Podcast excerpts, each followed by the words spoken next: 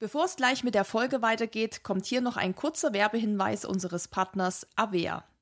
Mit 60, 70 oder sogar 80 Jahren so fit sein, dass man immer noch ein paar Kilometer laufen kann? Ich glaube, das wünschen sich bestimmt viele von uns. Damit wir dann auch im hohen Alter noch durch die Gegend flitzen können, macht es Sinn, jetzt schon langfristig in die eigene Gesundheit zu investieren. Und hier kommt das Schweizer Unternehmen Avea ins Spiel. Avea ist führend im Bereich Longevity Supplements. Mit aktuellster Forschung erstellen sie hochwertige Nahrungsergänzungsmittel aus erstklassigen Inhaltsstoffen, die kurz- und langfristige positive Effekte auf unseren Körper haben. Mission Innere Jugend. Apropos innere Jugend. Um uns Tag für Tag vor dem Altern zu schützen und um uns leistungsfähig und energiegeladen zu fühlen, was ja auch besonders bei uns Läufern sehr, sehr wichtig ist, benötigen wir das Coenzym NAD+. NAD+ dirigiert nämlich über 500 Zellprozesse in unserem Körper. Und zwar von der Energieproduktion bis hin zur Zellerneuerung. Es ist sozusagen der Schlüssel zu unserer biologischen Hochleistung. Jetzt ist es allerdings so, dass unser NAD-Plus-Level im Alter sinkt, und zwar um 50 Prozent bis zum 50. Lebensjahr. Puh, das ist ganz schön viel, ehrlich gesagt. Und um dem entgegenzuwirken, hat Avea das Vitality Bundle entwickelt. Das sind zwei Produkte, die sich ergänzen. Es besteht aus NMN, das ist ein Vitamin B3-Derivat, das hilft dabei, das NAD Plus wieder aufzufüllen und einem Booster, der dabei hilft, den Abbau von NAD Plus zu verlangsamen und die Aufnahme von NMN in die Zellen zu verbessern. Und obwohl NMN in der Nahrung vorkommt, wie zum Beispiel in Brokkoli oder Pilzen, macht eine Supplementierung durchaus Sinn, um auf die empfohlenen 250 Milligramm täglich zu kommen. Übrigens, Sport, Schlaf, Stressabbau oder auch Intervallfasten haben ebenfalls einen positiven Einfluss auf unsere NAD-Plus-Level. Ja, wenn ihr die Vorteile von Longevity Supplements selbst mal ausprobieren wollt, dann haben wir heute ein Angebot für euch. Mit dem Code RUN gibt es auf die bestehenden Rabatte nochmals 15% Rabatt on top auf eure Erstbestellung. Geht dazu einfach auf www.avea-live.com slash runskills. Dort findet ihr alle Abo-Modelle und natürlich auch weitere Informationen. Wichtig aber, der Rabattcode gilt nicht für Einzelbestellungen. Für positive Effekte wird übrigens die Einnahme von mindestens drei Monaten empfohlen. Solltet ihr dennoch nicht überzeugt sein nach dieser Zeit, dann gibt es auch eine 90-Tage-Geld-Zurück-Garantie. Ja, und denkt bitte dran, dass Supplements keinen gesunden Lebensstil ersetzen, sondern unterstützen. Ja, und jetzt wünsche ich euch ganz viel Spaß mit der Folge.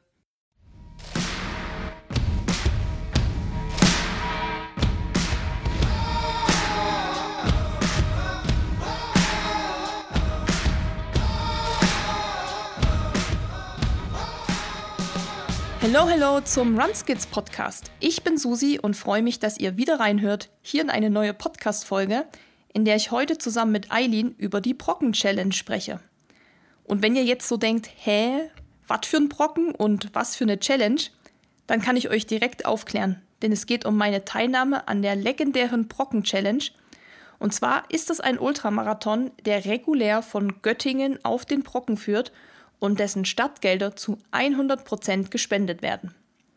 Ja, und in diesem Jahr war der Lauf Corona-bedingt allerdings etwas anders und nannte sich deshalb auch Brocken Challenge Reverse. Ja, und nicht nur die Richtung hat es sich übrigens geändert, sondern auch die Länge. Mit knapp 92 Kilometern und fast 1700 Höhenmetern war das auf jeden Fall eine Challenge. Und das noch im Winter bei Schnee, Kälte und, wie man es für den Brocken so kennt, natürlich auch mit viel, viel Wind. Ja, ob ich mir das gut überlegt habe, I don't know, aber darüber spreche ich mit Eileen und ich glaube, dass es auch ein paar coole Tipps für euch in dieser Folge gibt, denn ich habe meine ganzen Lifehacks und Gamechanger für euch ausgepackt und deshalb wünsche ich euch jetzt ganz viel Spaß beim Hören und gebe ab ins Gespräch mit Eileen und mir. Hey Susi, wie geht's dir? Hallo, mir geht's sehr, sehr gut. Und dir, Eileen? Mir geht's auch sehr gut. Äh, ich hatte ein äh, sehr aufregendes Wochenende und du warst mitschuld. C'est moi. ja. Und zwar äh, gibt es diesmal gar nicht lange einleitende Worte, weil ähm, ich das wirklich sehr aufregend fand. Und zwar bist du ja bei der Brocken-Challenge mitgelaufen. Und abends kriegte ich einfach eine WhatsApp von dir, von der ich noch nicht erwartet hätte, dass sie kommt, um diese Uhrzeit, weil es war viel zu früh für das, was ich erwartet habe, dass du zweite Frau geworden bist. Und deswegen erstmal, bevor wir irgendwas machen, herzlichen Glückwunsch. Ungefähr zum 35. Mal, weil ich habe dir ja schon von allen anderen äh, wegen gratuliert. Aber jetzt nochmal herzlichen Glückwunsch. Juhu. Ich habe meine Hände und meine Arme in die Luft gestreckt. Zu Recht. Und zu Recht. Jetzt, ja, freue ich mich nochmal. Vielen Dank für die Blumen und für die Glückwünsche. Freut mich Mega sehr. cool. Ja. ja, ey, sei, sei, sei total stolz drauf. Ich habe auch ungefähr ähm, am Samstag, gestern und heute sämtlichen Leuten erzählt, dass meine Freundin Susi bei der Brocken Challenge die zweite Frau geworden ist und die erstmal so, Susi, natürlich kennen wir alle Susi. ähm, aber ich fand das total cool und deswegen haben wir uns ja kurzerhand entschlossen, ähm, dieses wunderbare Rennen und deine grandiose Leistung in einem Podcast zu verewigen. Ja, das finde ich sehr gut. Ich meine, wer möchte nichts von der Vizebrockenkönigin hören, ne? I mean. so, so ist jetzt mein offizieller Titel. Naja, ähm, Spaß. Also, es war einfach überhaupt nicht vorhersehbar, dass das so ausgeht. Mhm. Und wir hatten ja uns kurz geschlossen zu dem Thema mit dem Podcast und ich habe dir ja auch schon gesagt, dass ich das eigentlich gar nicht so auf dem Schirm hatte, dass das jetzt so das Ding wird, in Anführungszeichen. Von wegen, ja also da, es gibt ja oft so, so Races wie Transalpine Run oder so, wo man schon weiß, da will man auf jeden Fall auch drüber sprechen, weil das wird irgendwie was ganz Besonderes oder ein mhm. Marathon, mhm. wo man vielleicht auch eine Bestzeit anvisiert. Aber ich hatte jetzt die Brocken-Challenge eben gar nicht so auf dem Schirm, dass ich jetzt gesagt habe, Eileen, da müssen wir unbedingt einen Podcast zu machen, weil ich, also es, es war einfach nicht so groß für mich geplant. Das klingt jetzt komisch, aber es war halt so, für mich vor allem ein Trainingslauf, wo ich ganz viele Dinge ausprobieren wollte und deshalb mhm. wo, kam ich nicht auf die Idee, dass das jetzt irgendwie relevant, relevant sein könnte oder irgendwen interessiert. Aber dann lief das ja alles irgendwie so, so krass gut und das Feedback war so gut und so viele Fragen kamen schon, dass wir gedacht haben, ja, why not, oder? Können wir mal drüber sprechen. Äh, kann natürlich verschiedene äh, Gründe haben. Erstmal sind gerade nicht so viele äh, Wettkämpfe, aber an sich, du bist einfach eine Maschine und total inspirierend, weil du solche Sachen eben, solche Knüller da raushaust und die so leicht aussehen lässt, vor allem. Also, dass, dass man, oder dass ich, ähm, ich kann ja nur aus meiner Perspektive sprechen, manchmal denke, geil, dann machst du das jetzt auch mal. Und dann erst im zweiten Moment wird mir bewusst, so, Alter, die ist jetzt 92 Kilometer gelaufen, das machst du nicht mal eben so. Ähm, dementsprechend, ähm, ja, sind das halt verschiedene Faktoren, warum das so spannend ist, äh, dir da auch so zu folgen und das nachzuvollziehen, was du da so machst. Und ähm, ja, ich würde dann fast mal sagen, ähm, quatschen wir doch erstmal an sich über die Brocken Challenge. Ich habe mir das natürlich äh, aus der Ferne angeguckt, was das für ein Lauf ist. Den gibt es seit 2004. Es ist ein Spendenlauf, also alle Ständen, Spenden, nein, alle Startgelder und Spendengelder werden gespendet. Und in den letzten Jahren ist halt auch ordentlich Geld zusammengekommen. Es findet immer am zweiten Samstag im Februar statt. Also ist auf jeden Fall immer auch ein ja, winterlicher Ultralauf. Normalerweise 80 bis 86 Kilometer, diesmal 92. Das darfst du gleich erklären, warum das diesmal länger war. Und normalerweise ist auch auf dem Brocken das Ziel das war dieses Jahr auch anders, aber seit zwei Jahren ist ja sowieso immer alles anders. So, das sind jetzt erstmal die Hardfacts zu der Brocken-Challenge normalerweise. Und natürlich ist erstmal so die, immer die erste Frage, wie kamst du darauf, dir diesen doch relativ kleinen Lauf ähm, auszusuchen? Also ich hatte die Brocken-Challenge schon, glaube ich, letztes Jahr oder vor zwei Jahren. Also es ist noch nicht so lang her, da hatte ich die schon mal so ins Auge gefasst. Und ich weiß nicht, wie du noch Facebook nutzt, aber ich nutze es eigentlich auch nur für Veranstaltungen. Oder ja. für so, ne, also wo man sieht, ah, irgendwie, keine Ahnung, zum Beispiel Eileen Wegner nimmt an dieser Veranstaltung teil, das sehe ich ja mhm. dann und dann denke ich, ach cool, was ist das für ein Lauf? Und dann guckst du dir das an. Und ich glaube, ich bin damals genau so auf diesen Lauf aufmerksam geworden, weil, glaube ich, irgendjemand angeklickt hat, äh, interessiert sich für Brocken Challenge oder nimmt daran teil. Und dann habe ich mir das einfach mal angeguckt und dachte so, aha, cool, das ist ja im Harz und mh, Ultralauf klingt irgendwie gar nicht so schlecht. Und im Winter irgendwie, das war schon so, weil es halt so ein bisschen, ja, also im Winter ist eben immer nicht so viel, wissen wir mhm. alle. Und dann habe ich mir das genauer angeguckt und dann habe ich aber gesehen, du hast es ja schon gerade zusammengefasst, dass das Ziel normalerweise oben auf dem Brocken ist. Und normalerweise ist es so, du kommst auf dem Brocken an und der Brocken ist ja einer der oder ist der windigste Ort in Deutschland und in Europa. Dort ist das Wetter einfach immer unberechenbar, kann man eigentlich sagen. Also man kann das, glaube ich, vergleichen zu dem, ich glaube, das steht auch auf der Website, nee, nicht auf der Website von der Brocken Challenge, aber wenn man bei harzinfo.de oder was das so für Seiten gibt, da steht dann, stehen diese Infos halt und da steht eben auch, dass der, der Brocken ungefähr zu vergleichen ist mit den Alpen in 2000 bis 2200 Meter Höhe, obwohl er quasi nur auf 1100, oh Gott, jetzt kommt es 49 oder so Metern liegt. Ähm, und dadurch, dass er halt relativ, eigentlich ist er relativ flach, also er ist natürlich nicht so hoch wie hier die Alpen, aber mhm. die klimatischen Bedingungen sind eben ähnlich oder gleich.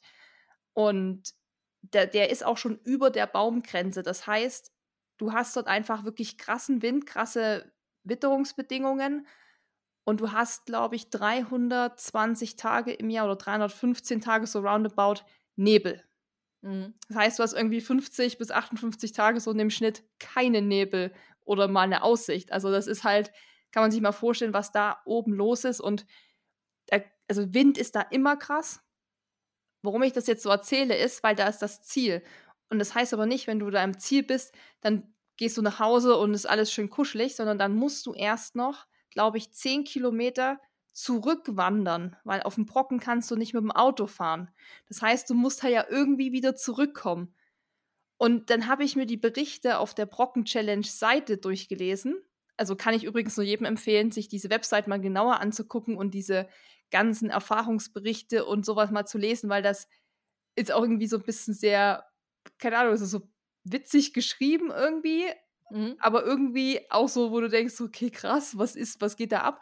Da habe ich das eben das erste Mal verstanden, dass wenn ich im Ziel bin, noch zehn Kilometer zurück wandern muss oder irgendwie zurückkommen muss. Also ich bin ja schon hochgewandert und wieder drunter gewandert und äh, das ist dann auch nicht ohne da nochmal runterzugehen. Genau, vor allem du bist ja schon 80 Kilometer gerannt und ich gehe jetzt davon aus, also meine Theorie wäre dann, dass ich total platt bin und natürlich eigentlich keinen Kilometer mehr gehen will, also keinen einzigen Meter eigentlich gehen will. Mhm. Und deshalb habe ich mich nie angemeldet, weil ich dann dachte, boah, nee, wenn ich dann da echt noch bei vielleicht minus 18 Grad da runter muss und du bist dann ja, hast vorher vielleicht geschwitzt, bist total durchnässt und hast dich zwar umgezogen, ich glaube, es gibt da auch duschen und so, aber äh, du weißt ja selber, wenn es dann auch mega kalt ist und windig und du bist kaputt und müde und hast keine Kraft mehr und dann noch zehn Kilometer zurückgehen. Vor allem auf die Oberschenkel geht das ja. Also sowohl runtergehen als auch hochlaufen. Dann hast du total müde Oberschenkel. Ähm, ja. ja. also das, das hat mich halt abgeschreckt so. Ne, das war wirklich, mhm. wo ich dachte so, boah, das ist wirklich eine Challenge. Also das ist wirklich was für die ganz Harten. Und ich habe mich nicht in dieser Rolle der ganz Harten in dem Moment gesehen. und ähm, hatte das auch mit Dennis so diskutiert. Er war gleich sofort raus, weil er hasst einfach Kälte und er will da gar nichts mit zu tun haben.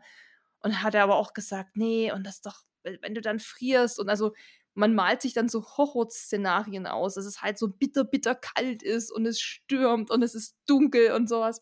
Und wie ich Der dann. Schnodder gefriert schon im Gesicht. Ja, und wie ich ja auch von vielen Teilnehmern erfahren habe, mit denen ich so auf der Strecke gequatscht habe, gab es ja auch genau solche Jahre, wo das genau so war. Und mhm. deshalb habe ich mich eben, wie gesagt, nicht angemeldet. Da war ich so ein bisschen, das hat mich halt abgeschreckt, muss ich sagen. Wie lange? Wie, also wie, viele, wie viel Zeit war zwischen, dass du das gesehen hast und äh, jetzt?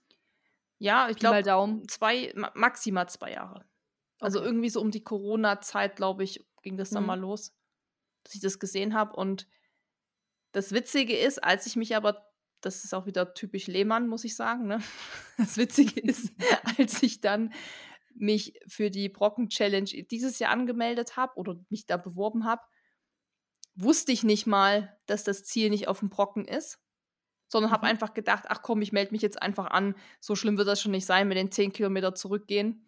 Und dann hat sich erst rausgestellt, als ich es mir dann näher angeguckt habe, dass das Ziel ja gar nicht auf dem Brocken ist diesmal, sondern in Göttingen. Und dann dachte ich so, ach, na, natürlich noch besser. Und ja, dann war es im Prinzip eigentlich genau so, wie ich es mir vorgestellt habe, dass ich eben ins Ziel ankomme und dann nicht noch 10 Kilometer weitergehen muss, sondern dann auch wirklich da bin. Ja. Vielleicht, vielleicht nochmal als Zusatzinfo für die Leute, die noch nicht auf dem Brocken waren. Es gibt natürlich auch die Brockenbahn. Man könnte auch rein theoretisch mit der Bahn dann halt runterfahren. Ich weiß es nicht, ob die da noch fährt, bin ich ehrlich. Ach so, wegen Winter, ne? Oh, jetzt- Ne, die, uh. doch, ich, die fährt schon. Also meine Eltern waren jetzt am Ja. Sonntag, also einen Tag nach dem Lauf, auch am Brocken. Haben übrigens einen von den 58 freien Nebeltagen erwischt und hatten eine Aussicht gehabt. Ich damals auch. Hihi. ah ja, krass. Ja, ich ja auch am Samstag. Also Ja. wir quasi alle Glück. Und die haben auf jeden Fall Fotos auch geschickt von der Bahn, aber ich weiß jetzt nicht, wie das ist, wenn du oben ankommst, wie lang die noch zurückfährt. Ach so. Weil du läufst ja auch eine gewisse Zeit. Also ich habe mich damit ehrlich gesagt nicht so wirklich beschäftigt. Aber es wird natürlich so sein, dass nächstes Jahr gehe ich stark davon aus, die Brocken-Challenge wieder so stattfindet wie sonst. Also dass das Ziel dann auch auf dem Brocken ist. Und dann müsste man sich natürlich jetzt noch mal reinlesen. Ähm, was ich von einem Teilnehmer nur weiß, der mir hat das mir erzählt, der ist auch schon irgendwie neunmal mitgelaufen. Der meinte, ganz am Anfang war es so, dass die Johanniter die Leute mit runtergenommen haben. Mit dem Auto. Ja, aber ich denke das jetzt gerade wirklich, also wenn du so 80, 90 Kilometer Ja. in einem Bein hast und dann musst du wirklich noch darunter gehen. Genau, und er hat eben erzählt, dass die Johanniter die mal alle mitgenommen haben. Und dann war es aber irgendwann mal wohl so kalt oder irgendwie vom Wetter, es war so vereist, glaube ich. Der Weg war so vereist, dass die Johanniter gar nicht erst hochgehen konnten oder hochfahren konnten. Sprich, die hingen dann oben alle fest und wussten quasi nicht, oder wie sie wieder runterkommen, weil eben Johanniter nicht da waren aufgrund des vereisten Weges. Und dann mussten die da irgendwie alle runter und hatten natürlich gar keine Wechselsachen mit. Ähm, also das hat mir einer so ein bisschen beim Laufen nebenbei erzählt und hat gesagt, ja, das war natürlich abschreckend für viele. Mhm. Vor allem, wenn es dann eben da oben, wie gesagt, du warst ja auch schon auf dem Brocken, also ist ja krasser Wind und wenn es dann noch minus 12 oder 18 Grad hat oder so, dann, ja, weißt du selber, wie ungemütlich das wird. Also so, sage ich mal, ist es normal und ich denke mal auch, dass es nächstes Jahr wieder so sein wird, dass man eben oben am Brocken auch ankommt. Weil das Ja. jetzt quasi. Oder man muss sich einfach sehr beeilen, weil jetzt gerade meine schnelle Internetrecherche zeigt, dass um 17.07 Uhr die letzte Bahn zurückfährt. und das wird dann schon knapp für die meisten oder für viele. Mhm. Also je nachdem natürlich. Ähm, ich hatte ja dieses Jahr 92 Kilometer, sonst sind es 80, aber man darf auch nicht vergessen, dass man dann am Ende zum Brocken hoch muss. Also man hat am Ende dann nochmal diesen Anstieg eben. Also da, wo man dann schon irgendwie, glaube ich, 70 Kilometer an den Bein hat, dann wird es natürlich nochmal verschärft sozusagen. Mhm. Und Was hättest du denn cooler gefunden? Also, wenn du jetzt komplett die freie Wahl gehabt hättest. Man gesagt hat, Susi, du kannst entweder auf dem Brocken hoch, wieder runter, was du jetzt hattest, oder du hast wirklich den Finaleinlauf oben an dem Brocken. Jetzt unabhängig davon, wie du wieder runterkommst. Sagen wir mal, da wird ein Heli für dich stehen. Ja, ich glaube schon, dass natürlich oben an dem Gipfel ankommen ist ja immer so das, was irgendwie das ausmacht. Also wenn man sagt, so, auch wenn man wandern geht oder wenn man Trailrun macht, ist ja immer erstmal so, der Gipfel ist oft das Ziel. Mhm. Und jetzt, wo wir eben auch das geile Wetter hatten, wäre es, glaube ich, schon geil gewesen da oben. Aber ich muss sagen, ich bin da nicht so anspruchsvoll, sondern ich finde einfach jeden Zieleinlauf immer voll cool. Und ich finde, klar, waren wir da jetzt in Göttingen, quasi in der Stadt. Und es ist natürlich ganz anders, wie wenn du oben auf dem Berg ankommst. Aber so vom Gefühl geht es ja auch darum, dass du halt die Distanz geschafft hast und den Lauf geschafft hast. Und da ist es mir dann meistens so, dass ich sage, ist mir eigentlich völlig wurscht, wo das Ziel dann steht. Überhaupt ein Ziel zu haben, ist dann schon geil. Aber ich glaube schon, wenn man so ein Glück hatte wie wir dieses Jahr mit dem Wetter, ist es natürlich, glaube ich, richtig geil, wenn du oben ankommst und vielleicht noch so ein bisschen Sonnenuntergangsstimmung hast, auch vom Licht her. Ich glaube natürlich, dass das dann natürlich so das, ja, der Premium-Zieleinlauf wäre in dem Fall. Mhm. Wann stand denn für dich fest, dass du diesen Lauf machen wirst? Ja, das war, glaube ich, jetzt so Ende letzten Jahres erst. Ich glaube, im Dezember wurde das dann ausgelost. Man muss sich da ja bewerben. Ähm, das ist also nicht so, dass man sich einfach anmeldet, so von wegen, es gibt jetzt 200 Stadtplätze, First Come, First Surf, sondern es ist wirklich so, man bewirbt sich, man muss auch so ein kleines Motivationsschreiben hinschicken. Also da hast du so ein Feld, da musst du dann quasi reinschreiben, warum du da mitmachen willst. Was hast du geschrieben? Ja, das ist eine gute Frage, aber ich glaube, ich habe gar nicht wirklich viel geschrieben. Ich habe, glaube ich, einfach nur geschrieben, es müssen noch mehr Frauen Ultra laufen, weil Ultralaufen oh. geil ist oder so. Und ich glaube, ja, mehr muss man da auch nicht sagen. Also ich meine, ich, ich weiß ja. auf jeden Fall, wenn man auf der Website ist, da musst du mal schauen, da steht auch immer was dazu. Da sind halt immer so Texte geschrieben zu diesem Bewerbungsverfahren und was man da halt machen muss und so. Und da steht eben auch so, ja, Gedichte und Lobeshymnen sind natürlich herzlich willkommen. Und ich glaube, da sind auch Leute, die wirklich super kreativ dann sind und vielleicht auch was dichten und sowas. Mhm. Es geht halt einfach darum, dass es wirklich nicht so ist, so ich melde mich mal an und laufe einfach mit, sondern dass man sich eben auch bewusst ist, dass das ein Spendenlauf ist, dass das im Winter ist, dass es kein Spaziergang wird. Also dann, du, dann überlegt man sich wirklich zweimal, mache ich das jetzt? Mhm. Und mhm. Ja, dann habe ich mich, ich glaube, keine Ahnung, das Bewerbungsfenster, glaube ich, November vielleicht gewesen, und dann im Dezember haben die es dann halt ausgelost. Also hat man dann die E-Mail bekommen. Ja, dann hieß es quasi, dass ich dabei bin und dachte so, oh, okay. Dann muss man eben, wie es dann immer so ist, hat man, glaube ich, eine Woche Zeit, das Geld zu überweisen, dass sie dann eben auch wissen, dass du safe mitmachst. Das habe ich dann gemacht und dann, ja, war quasi der Drops gelutscht und. Aber wie war das denn für dich? Ich meine, Dezember war ja deine Challenge. Du warst da ja eh äh, ja, zumindest nicht immer super motiviert zu laufen. Du hattest eh dieses Riesenbrett vor dir und dann kriegst du noch eine Nachricht von wegen, ja, du darfst jetzt auch noch mal den Brocken hoch und runter laufen. Ja. nee, come on, Susi. Also irgendeine Reaktion muss es doch gegeben haben. Ich habe erstmal fand ich es dann so cool, weil ich meine, das ist doch immer so, wenn man sich bei einer Sache bewirbt, kriegt dann irgendwie eine Zusage, ist ja immer erstmal, ah cool, so, weil ich wurde genommen, egal ob das jetzt beim, beim Job ist oder bei der Lotterie für einen London-Marathon oder also dieses erstmal ein positives Gefühl ja, wenn da steht, ja.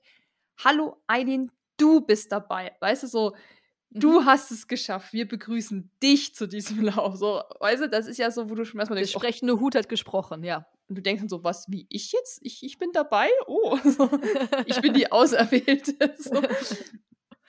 Nee, also da bist du erstmal schon so, wo du sagst, so, oh ja, cool, aber du beschäftigst dich in dem Moment natürlich noch nicht so krass damit, weil wie du auch sagst, ich war ja in meiner Dezember-Challenge eh in meiner eigenen Welt und ich beschäftige mich mit solchen Läufen dann eh immer relativ spät, muss ich sagen, weil ich einfach davor immer noch so viel Zeug mache. Also ich meine, wir arbeiten ja auch alle und haben noch andere Sachen im Kopf, dass man dann oft so ist, so, boah, ich muss erstmal jetzt das machen und dann muss ich das machen und dann gucke ich mir das mal an. Mhm. Und ich habe es natürlich schon immer verfolgt, wenn dann so auf Facebook oder auf Instagram so News gepostet wurden, sowas von der Strecke oder wie das Wetter gerade ist, hast du mal schon geguckt, aber dann dachtest du immer, ach komm, das ist noch sechs Wochen hin.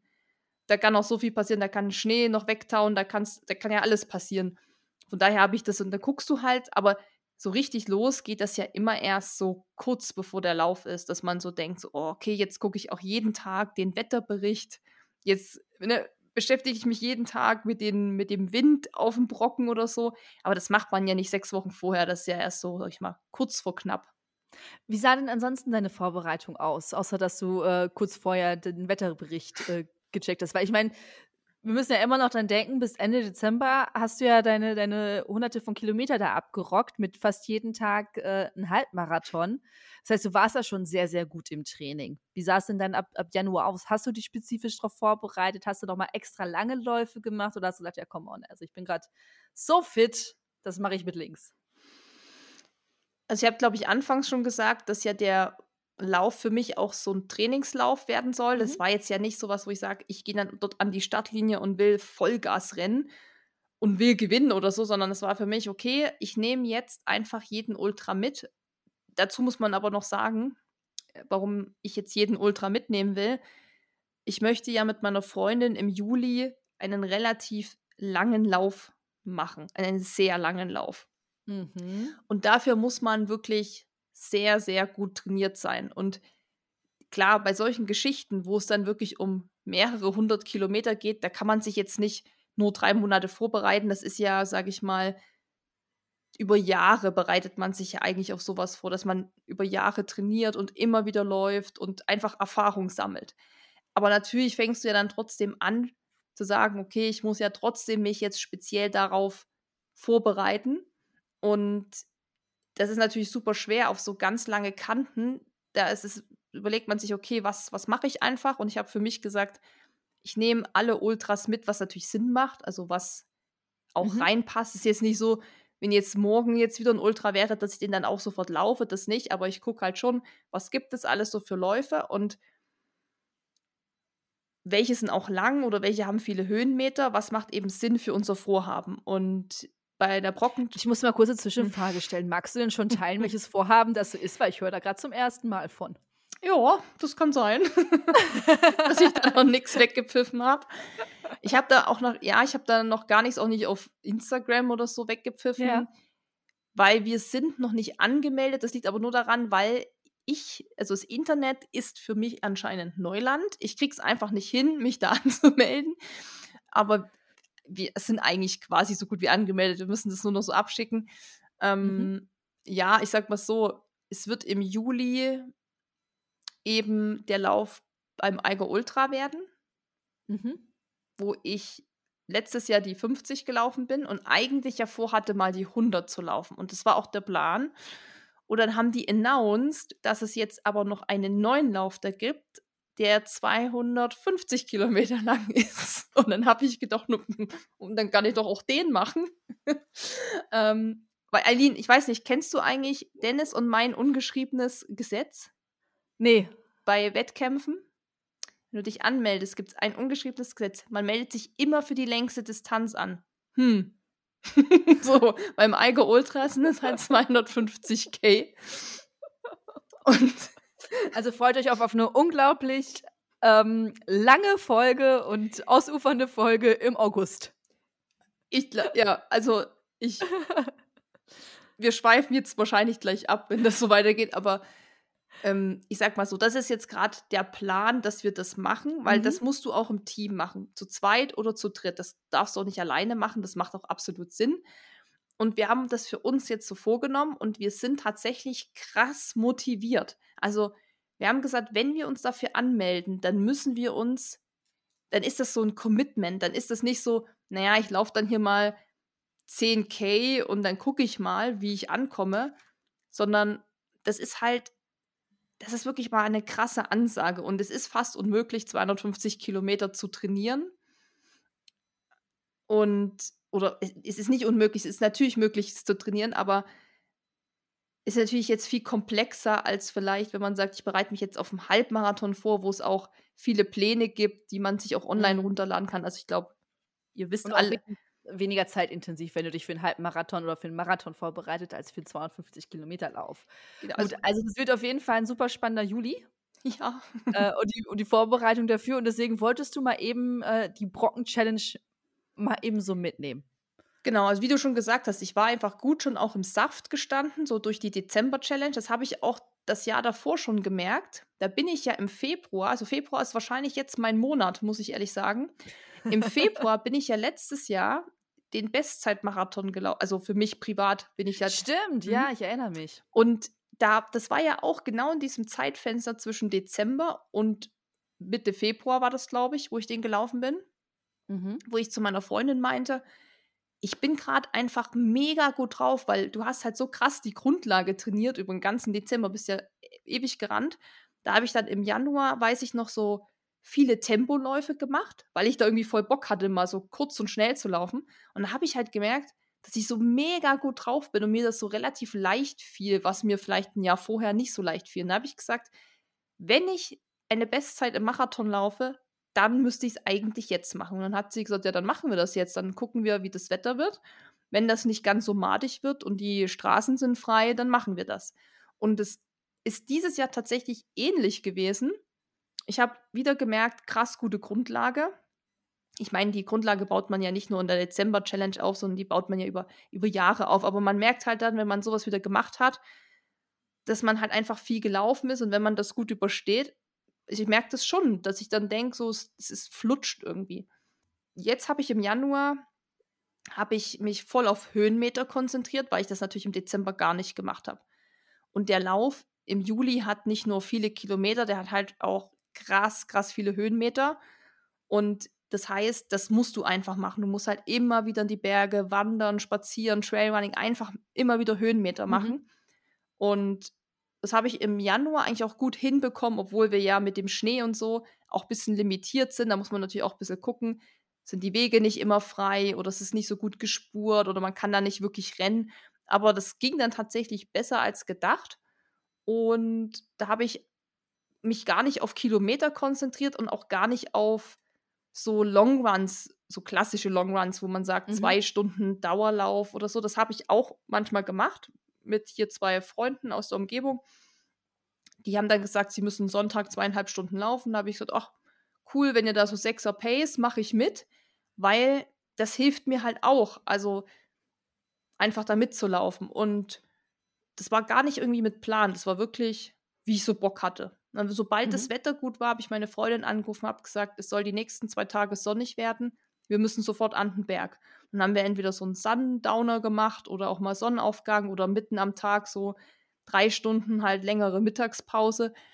Aber wir haben einfach versucht, so viel wie möglich, sobald Sonne da war, einfach rauszugehen, weil du musst es halt auch machen. Weißt, wir haben halt nur ein halbes Jahr Zeit bis Juli.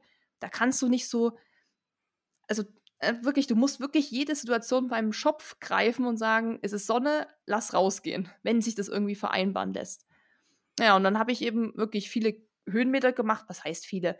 Also, ich kenne Leute, die machen das Sechsfache von mir, was ich da gemacht habe, wahrscheinlich, aber. Oder du läufst in Berlin, so wie ich. Und hast genau. dann so 30 Höhenmeter und denkst du, geil! Wow! Musst du auch erstmal machen. Und das sind oft die fiesen, diese welligen, diese Hügel. Ja. ja. Nee, ich die Autobahnbrücken. Ja, genau. Ja, die, die schmerzen dann richtig so nach einer gewissen Kilometeranzahl. Mhm. Nee, ich hatte dann, glaube ich, im Januar 12.000 Höhenmeter. Das war auch für den Januar und für mich so voll okay. Ich hatte dann eigentlich wirklich eine saugute Grundlage. Und was natürlich noch besser war, dadurch, dass ich so mega viel im Schnee trainiert habe und auch bei minus 8 Grad und bei starkem Wind hier oben auf dem Herzogstand auf 1800 Meter, war ich eigentlich doch bestens vorbereitet für Brocken Challenge. Also ich meine, ich habe auch schon gesagt, es kann für mich nichts kommen, was mich irgendwie umhaut, weil wenn, okay, es hätten vielleicht minus 20 Grad und Schneesturm wäre jetzt krass gewesen, aber. Hagel, was auch immer. Oder Gewitter oder sowas. Ne? Oh Gottes Willen, ja. Ja, aber ich sag mal so, von, wenn man mal sagt, wie es höchstwahrscheinlich wird, hatte ich halt voll Glück, weil mhm. ich einfach, ich hatte die Kilometer trainiert, ich hatte Höhenmeter sowieso und ich habe die Bedingungen trainiert. Deshalb wusste ich auch, ohne, ich musste wirklich nicht eine Sekunde darüber nachdenken, was ich an diesem Tag anziehe, weil ich genau wusste, was ich anziehe, weil ich hatte ja hier immer die, das Problem, wenn wir laufen mhm. gegangen sind und es war Schneesturm, was ziehe ich an? Das heißt, du warst halt schon so erprobt, du wusstest genau, was du bei welchen Temperaturen anziehen kannst, was bei welchen Witterungsbedingungen. Und von daher war das schon die beste, also die ungewollt eigentlich die beste mhm. Vorbereitung mhm. auf den Lauf. Und von daher hat es dann eigentlich super gepasst. Wie, wie sah denn nachher dein, deine Klamotten aus und dein Equipment? Machen wir zwar jetzt einen kleinen Sprung, aber wir sind ja jetzt gerade bei dem Thema. Eigentlich unspektakulär. Also ich hatte eine ganz normale Laufzeit an, die man jetzt auch anzieht, wenn es irgendwie, keine Ahnung, drei, vier Grad plus hat oder so. Jetzt keine spezielle Thermolaufhose oder sowas. Gibt es ja auch. Es gibt ja auch welche, die vorne an Oberschenkel gefüttert sind. Sowas hatte ich alles nicht. Eine ganz normale Zeit hatte aber eine Shorts drüber, so eine kurze Running Shorts, damit mhm. eben die Oberschenkel ein bisschen geschützt sind, aber es trotzdem noch so luftig Blase bleibt. und Nieren und sowas. Genau. Ja. Und das hatte ich eben hier auch immer so gemacht und es hat mir voll mhm. getaugt und habe gemerkt, das schützt noch ein bisschen so oben rum, sage ich mal, aber es ist jetzt auch nicht so mega nochmal dick und fett und schränkt dich ein oder so. Dann ein Thermo, nennt man das Thermo-Unterhemd, so ein langes Langarm-Shirt. Da habe ich schon so mit eins das von den dicksten, was ich habe. Das ist eigentlich so, das nimmst du auch zum Langlauf oder zum Skifahren. Und da muss ich wirklich sagen, es lohnt sich da wirklich, da auch mal drei Euro mehr auszugeben für diese Teile. Weil wenn du da ein richtig gutes hast, brauchst du das und ziehst noch eine richtig gute Jacke drüber und du brauchst nichts anderes mehr. Da brauchst du nicht noch eine Weste oder noch ein Shirt, so das ist hinfällig. Und ich hatte, glaube ich, tatsächlich den ganzen Januar nur diese Kombi angehabt. Je nach mhm. Wetterlage, manchmal, wenn es ein bisschen wärmer war, hatte ich dann ein dünneres Langarm-Shirt an. Und wenn es jetzt richtig kalt war, hatte ich quasi dieses dickere an. Das ist ja so ein mhm. Thermo irgendwas. Und dann eine Jacke drüber. Und wie gesagt, da würde ich auch sagen, gerade im Winter, ich weiß, die Jacken sind echt immer schweineteuer, aber wenn man eine richtig gute hat, die ein bisschen Wind abweist, die wasserabweisend ist, die aber von innen auch atmungsaktiv ist. Und nicht so dick und schwer. Genau, nicht so dick und schwer. Das merkt man ja schon, wenn man so Jacken anzieht. Merkt man schon, uh, die ist irgendwie schon fast ein bisschen zu dünn. Oder manche, die du denkst, puh, die sind aber ganz schön dick, die können schon wieder ein bisschen zu warm werden.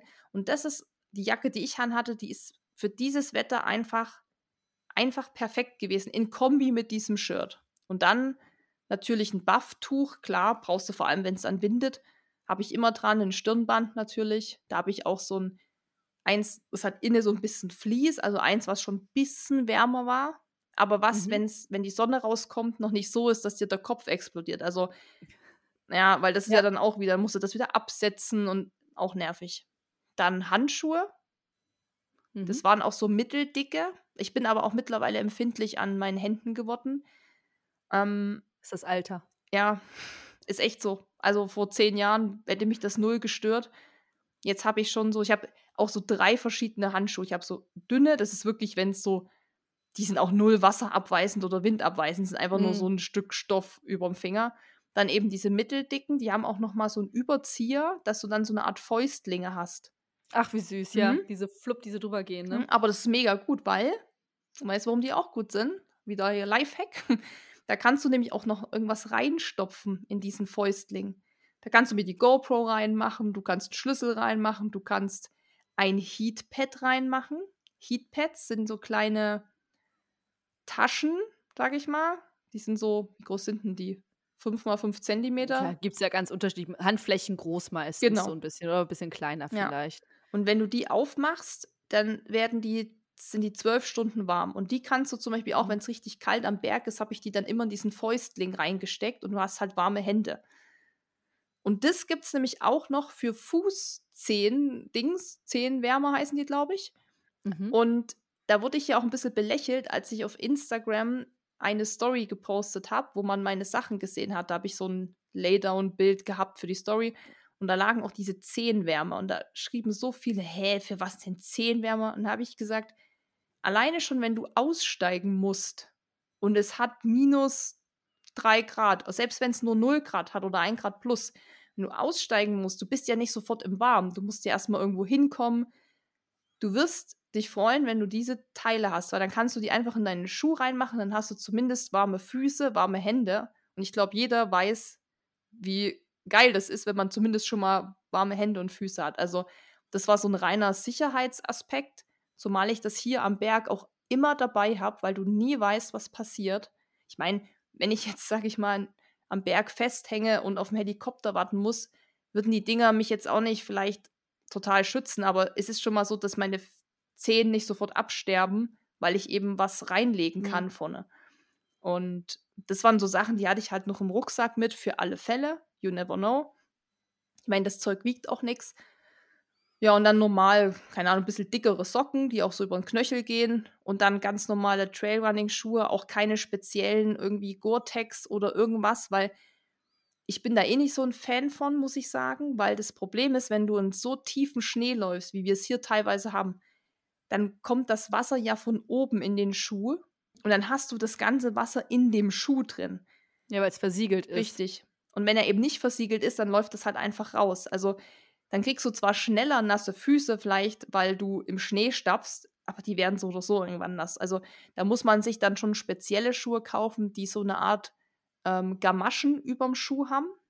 Hast mhm. du wahrscheinlich auch schon mal gesehen.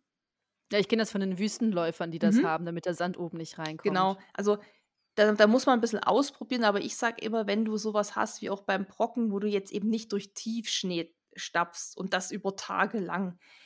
Ich meine, wenn du rennst, dein Fuß, also ich habe da nie kalte Füße, auch wenn die mal nass sind, sind sie trotzdem nicht kalt, weil ich renne ja.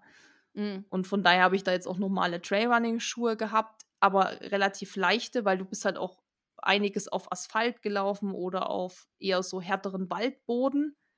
Weil du brauchst per se bei der Brocken Challenge keine Trailrunning-Schuhe. Kannst auch normale Straßenschuhe anziehen. Du hast halt nur eben da ein bisschen Schnee und Eis, aber da kannst du dann wieder Krödel oder Spikes ranmachen, wenn das dann so krass wäre, die man so drüber zieht. Also das mhm. hatte ich auch noch dabei, eben Krödel. Hast du aber nicht gebraucht, weil das war wirklich nur vom Brocken runter die Straße und die war aber so gut planiert. Da sind auch viele mit Straßenschuhen drüber. Also das geht schon. Wenn die da, wenn du da ein bisschen Sohle, also ein bisschen Grip hast, geht es gut. Ja, und dann war es das eigentlich. Ja, klar, dann Rucksack. Und im Rucksack dann eben so ein kleines Medical-Paket, einfach mit so einer, wie heißt die, die Decke? Weiß schon. So eine äh, Wärmefolie. Genau. So eine Rettungsfolie. Ja, ein bisschen Pflaster, Einweghandschuhe, Mullbinde, was man halt immer so dabei haben sollte in so einem kleinen Paket. Mhm. Stirnlampe, mhm. weil wo wir los sind, war es ja dunkel. Und wenn du natürlich bis 18 Uhr noch nicht im Ziel warst, wird es dann ja auch wieder dunkel. Das heißt, hättest du die dann auch gebraucht? Ja, also das, was ich eigentlich auch hier tatsächlich zu meinen Trainingsläufen mitnehme, immer mhm. für alle Fälle eine Stirnlampe und halt Medical Set und natürlich meine Verpflegung, klar, die hatte ich mit, aber dann und ich hatte noch eine Sturmmaske mit, eine recht dünne, weil ich dachte, okay, you never know, wie es am Brocken wird, früh um acht oder um sieben. Und falls es wirklich jetzt richtig zieht, dann hätte ich halt noch sowas gehabt, was ich komplett über den Kopf ziehen kann, aber das hast du auch nicht gebraucht. So, ähm, das war jetzt so das, was du mit hattest. Wir waren jetzt gerade schon in der Vorbereitung. Und du hast mir ja schon so ein bisschen, äh, wir haben immer viel Austausch, wir beide, ein bisschen was gesagt. Du hast auch mal äh, ein bisschen in deiner äh, Verpflegung geschraubt. Zumindest schon im Wettkampf. Hast du das auch schon im, im Training gemacht? Und wie sah das aus? Ja, das ist ja mein neuer Gamechanger, Thema Verpflegung, habe ich dir ja schon ja. gesagt. Würde ich ja gern auch einen Podcast zu aufnehmen, weil ich glaube, das ist das Unterschätzteste überhaupt, was wir, glaube ich, alle optimieren können und wo wir alle noch richtig viel rausholen können. Weil ich glaube, wir wissen alle, Training ist wichtig. Regeneration haben jetzt auch die meisten verstanden, ist auch wichtig. Schlaf, weißt du so, das kommt so langsam, dass man sich mit diesen Bestandteilen oder mit diesen Bausteinen beschäftigt. Dann weiß man irgendwann, okay, Ernährung allgemein ist auch ein großes Thema. Und dann irgendwann, und an dem Punkt bin ich tatsächlich auch jetzt erst angekommen, habe ich gedacht, ich muss mich mal mit Verpflegung beschäftigen auf dem mhm. Lauf. Und ich mache das jetzt auch seit ja, Januar haben wir auch damit angefangen, weil wir einfach viel versuchen zu simulieren, wie es dann bei diesem großen Race wird. Ich meine, 250 Kilometer musst du dich ja verpflegen. Und das Wichtigste ist, du musst es halt trainieren. Also es ist schon mal so ein Hinweis ja. an alle, die das vielleicht noch nicht so machen oder so, was auch überhaupt nicht schlimm ist, man muss sich da ja auch rantasten. Aber es bringt dir halt nichts im Halbmarathon, im Marathon oder im Ultra oder bei was auch immer, sich dann die Gels und die ISOs und was es da alles so gibt reinzuschrauben, weil du musst es halt trainieren. Der Körper muss halt trainieren. Der Magen muss natürlich lernen, unter Belastung das Zeug aufzunehmen und vielleicht auch zu verdauen. Und auch dein ganzer Körper muss es ja lernen, wie das ist, bei einer Anstrengung sowas zu sich zu nehmen. Und du musst ja auch wissen, okay, wie reagiert dann mein Körper drauf? Wie geht die Verpackung auf? Genau, wie geht also die? auch so ganz simple ja. Sachen, so von wie kriege ich die mit den Zähnen aufgerissen, kann ich das mit den Händen machen, wie fühlen sich meine Hände nach dem dritten Gel an, dass sie total klebrig und sind. Ja also das Ganze drumherum, wie du auch sagst, wie, wie reiße ich die Packung auf und wie mache ich das auch? Ich meine, beim Trailrun oder beim Ultra, da kannst du auch, da gehst du kurz und nimmst das und passt. Aber ich sag mal so, wenn du jetzt einen Marathon läufst auf Bestzeit, da kannst du nicht stehen bleiben und das Gel nehmen. Da musst du halt, während du schon im Laktat bist und auf Anschlag rennst, es noch schaffen, dir eben was zuzuführen. Und das muss man ja auch trainieren. Und da muss man auch gucken, mhm. wie kann der Körper das überhaupt, also wie nimmt er das auf? Und wir haben gesagt, wir müssen, also wir haben auch gesagt, das wird wahrscheinlich neben dem Training, das ist klar, musst du machen, ist das Thema Verpflegung plus natürlich auch bei 250 Kilometer, was über mehrere Tage geht, geht es auch dann ums Thema Schlaf und so. Da sind wir noch nicht, aber wir sind jetzt beim Baustein Verpflegung. Und wir haben gesagt, wir müssen uns zwingen, auch wenn du nur, in Anführungszeichen, nur zwei Stunden mal auf den Berg zum Sonnenuntergang gehst, wo du eigentlich nichts brauchst, weil du sagst, du gehst auch wirklich eher wandern da hoch und jetzt wirklich mhm. gar nicht irgendwie auf Puls, ist auf 180 oder so, haben wir gesagt, wir müssen es trainieren, wir müssen uns dazu zwingen, dass unser Körper einfach lernt, dass er Energie bekommt und dass er die schnell bekommt, dass er die verarbeiten kann. Und wir hatten ja jetzt auch ein paar längere Geschichten. Also wir haben aber auch bei diesen kürzeren Läufen so bei zwei, drei Stunden, aber alles nur am Berg, da haben wir immer was genommen. Hatten jetzt bei dem letzten, das war der letzte, sage ich mal, längere Lauf vor dem, vor der Brocken-Challenge war ja der Marathon, die 42 Kilometer mit den 2700 Höhenmetern. Und da war das auch natürlich einmal, dass wir die Höhenmeter machen und die Kilometer, mhm. aber da stand auch im Vordergrund, dass wir da die Verpflegung trainieren. Also, dass wir wirklich, wir haben das auch zu zweit gemacht, da ist es immer einfacher. Da kann man sagen, so Maggie, jetzt ist wieder Zeit, wir müssen ein Gel nehmen. Ne? Und dann kann man sich so gegenseitig ein bisschen pushen. Und dann auch oft so, so trinken. Wir müssen trinken. Wir dürfen nicht vergessen, nur weil es irgendwie minus 5 Grad hat, zu trinken, weil das kennst du ja auch, wenn es kalt ist, hat man immer keinen Durst. Das habe ich im Prinzip mir vorgenommen, bei der Brocken-Challenge genauso zu machen. Und da saß ich wirklich da. Das habe ich vorher nie gemacht, Leute, nie. Ich bin einfach immer, ich habe mir irgendwie so drei Gels gegriffen und vier Riegel, so was halt rumlag. Völlig random, habe es irgendwie eingepackt. Dann hast du mich immer an den VPs gesehen, wie ich da stundenlang stand und ein Kuchen und Keks in mich reingeschoben habe.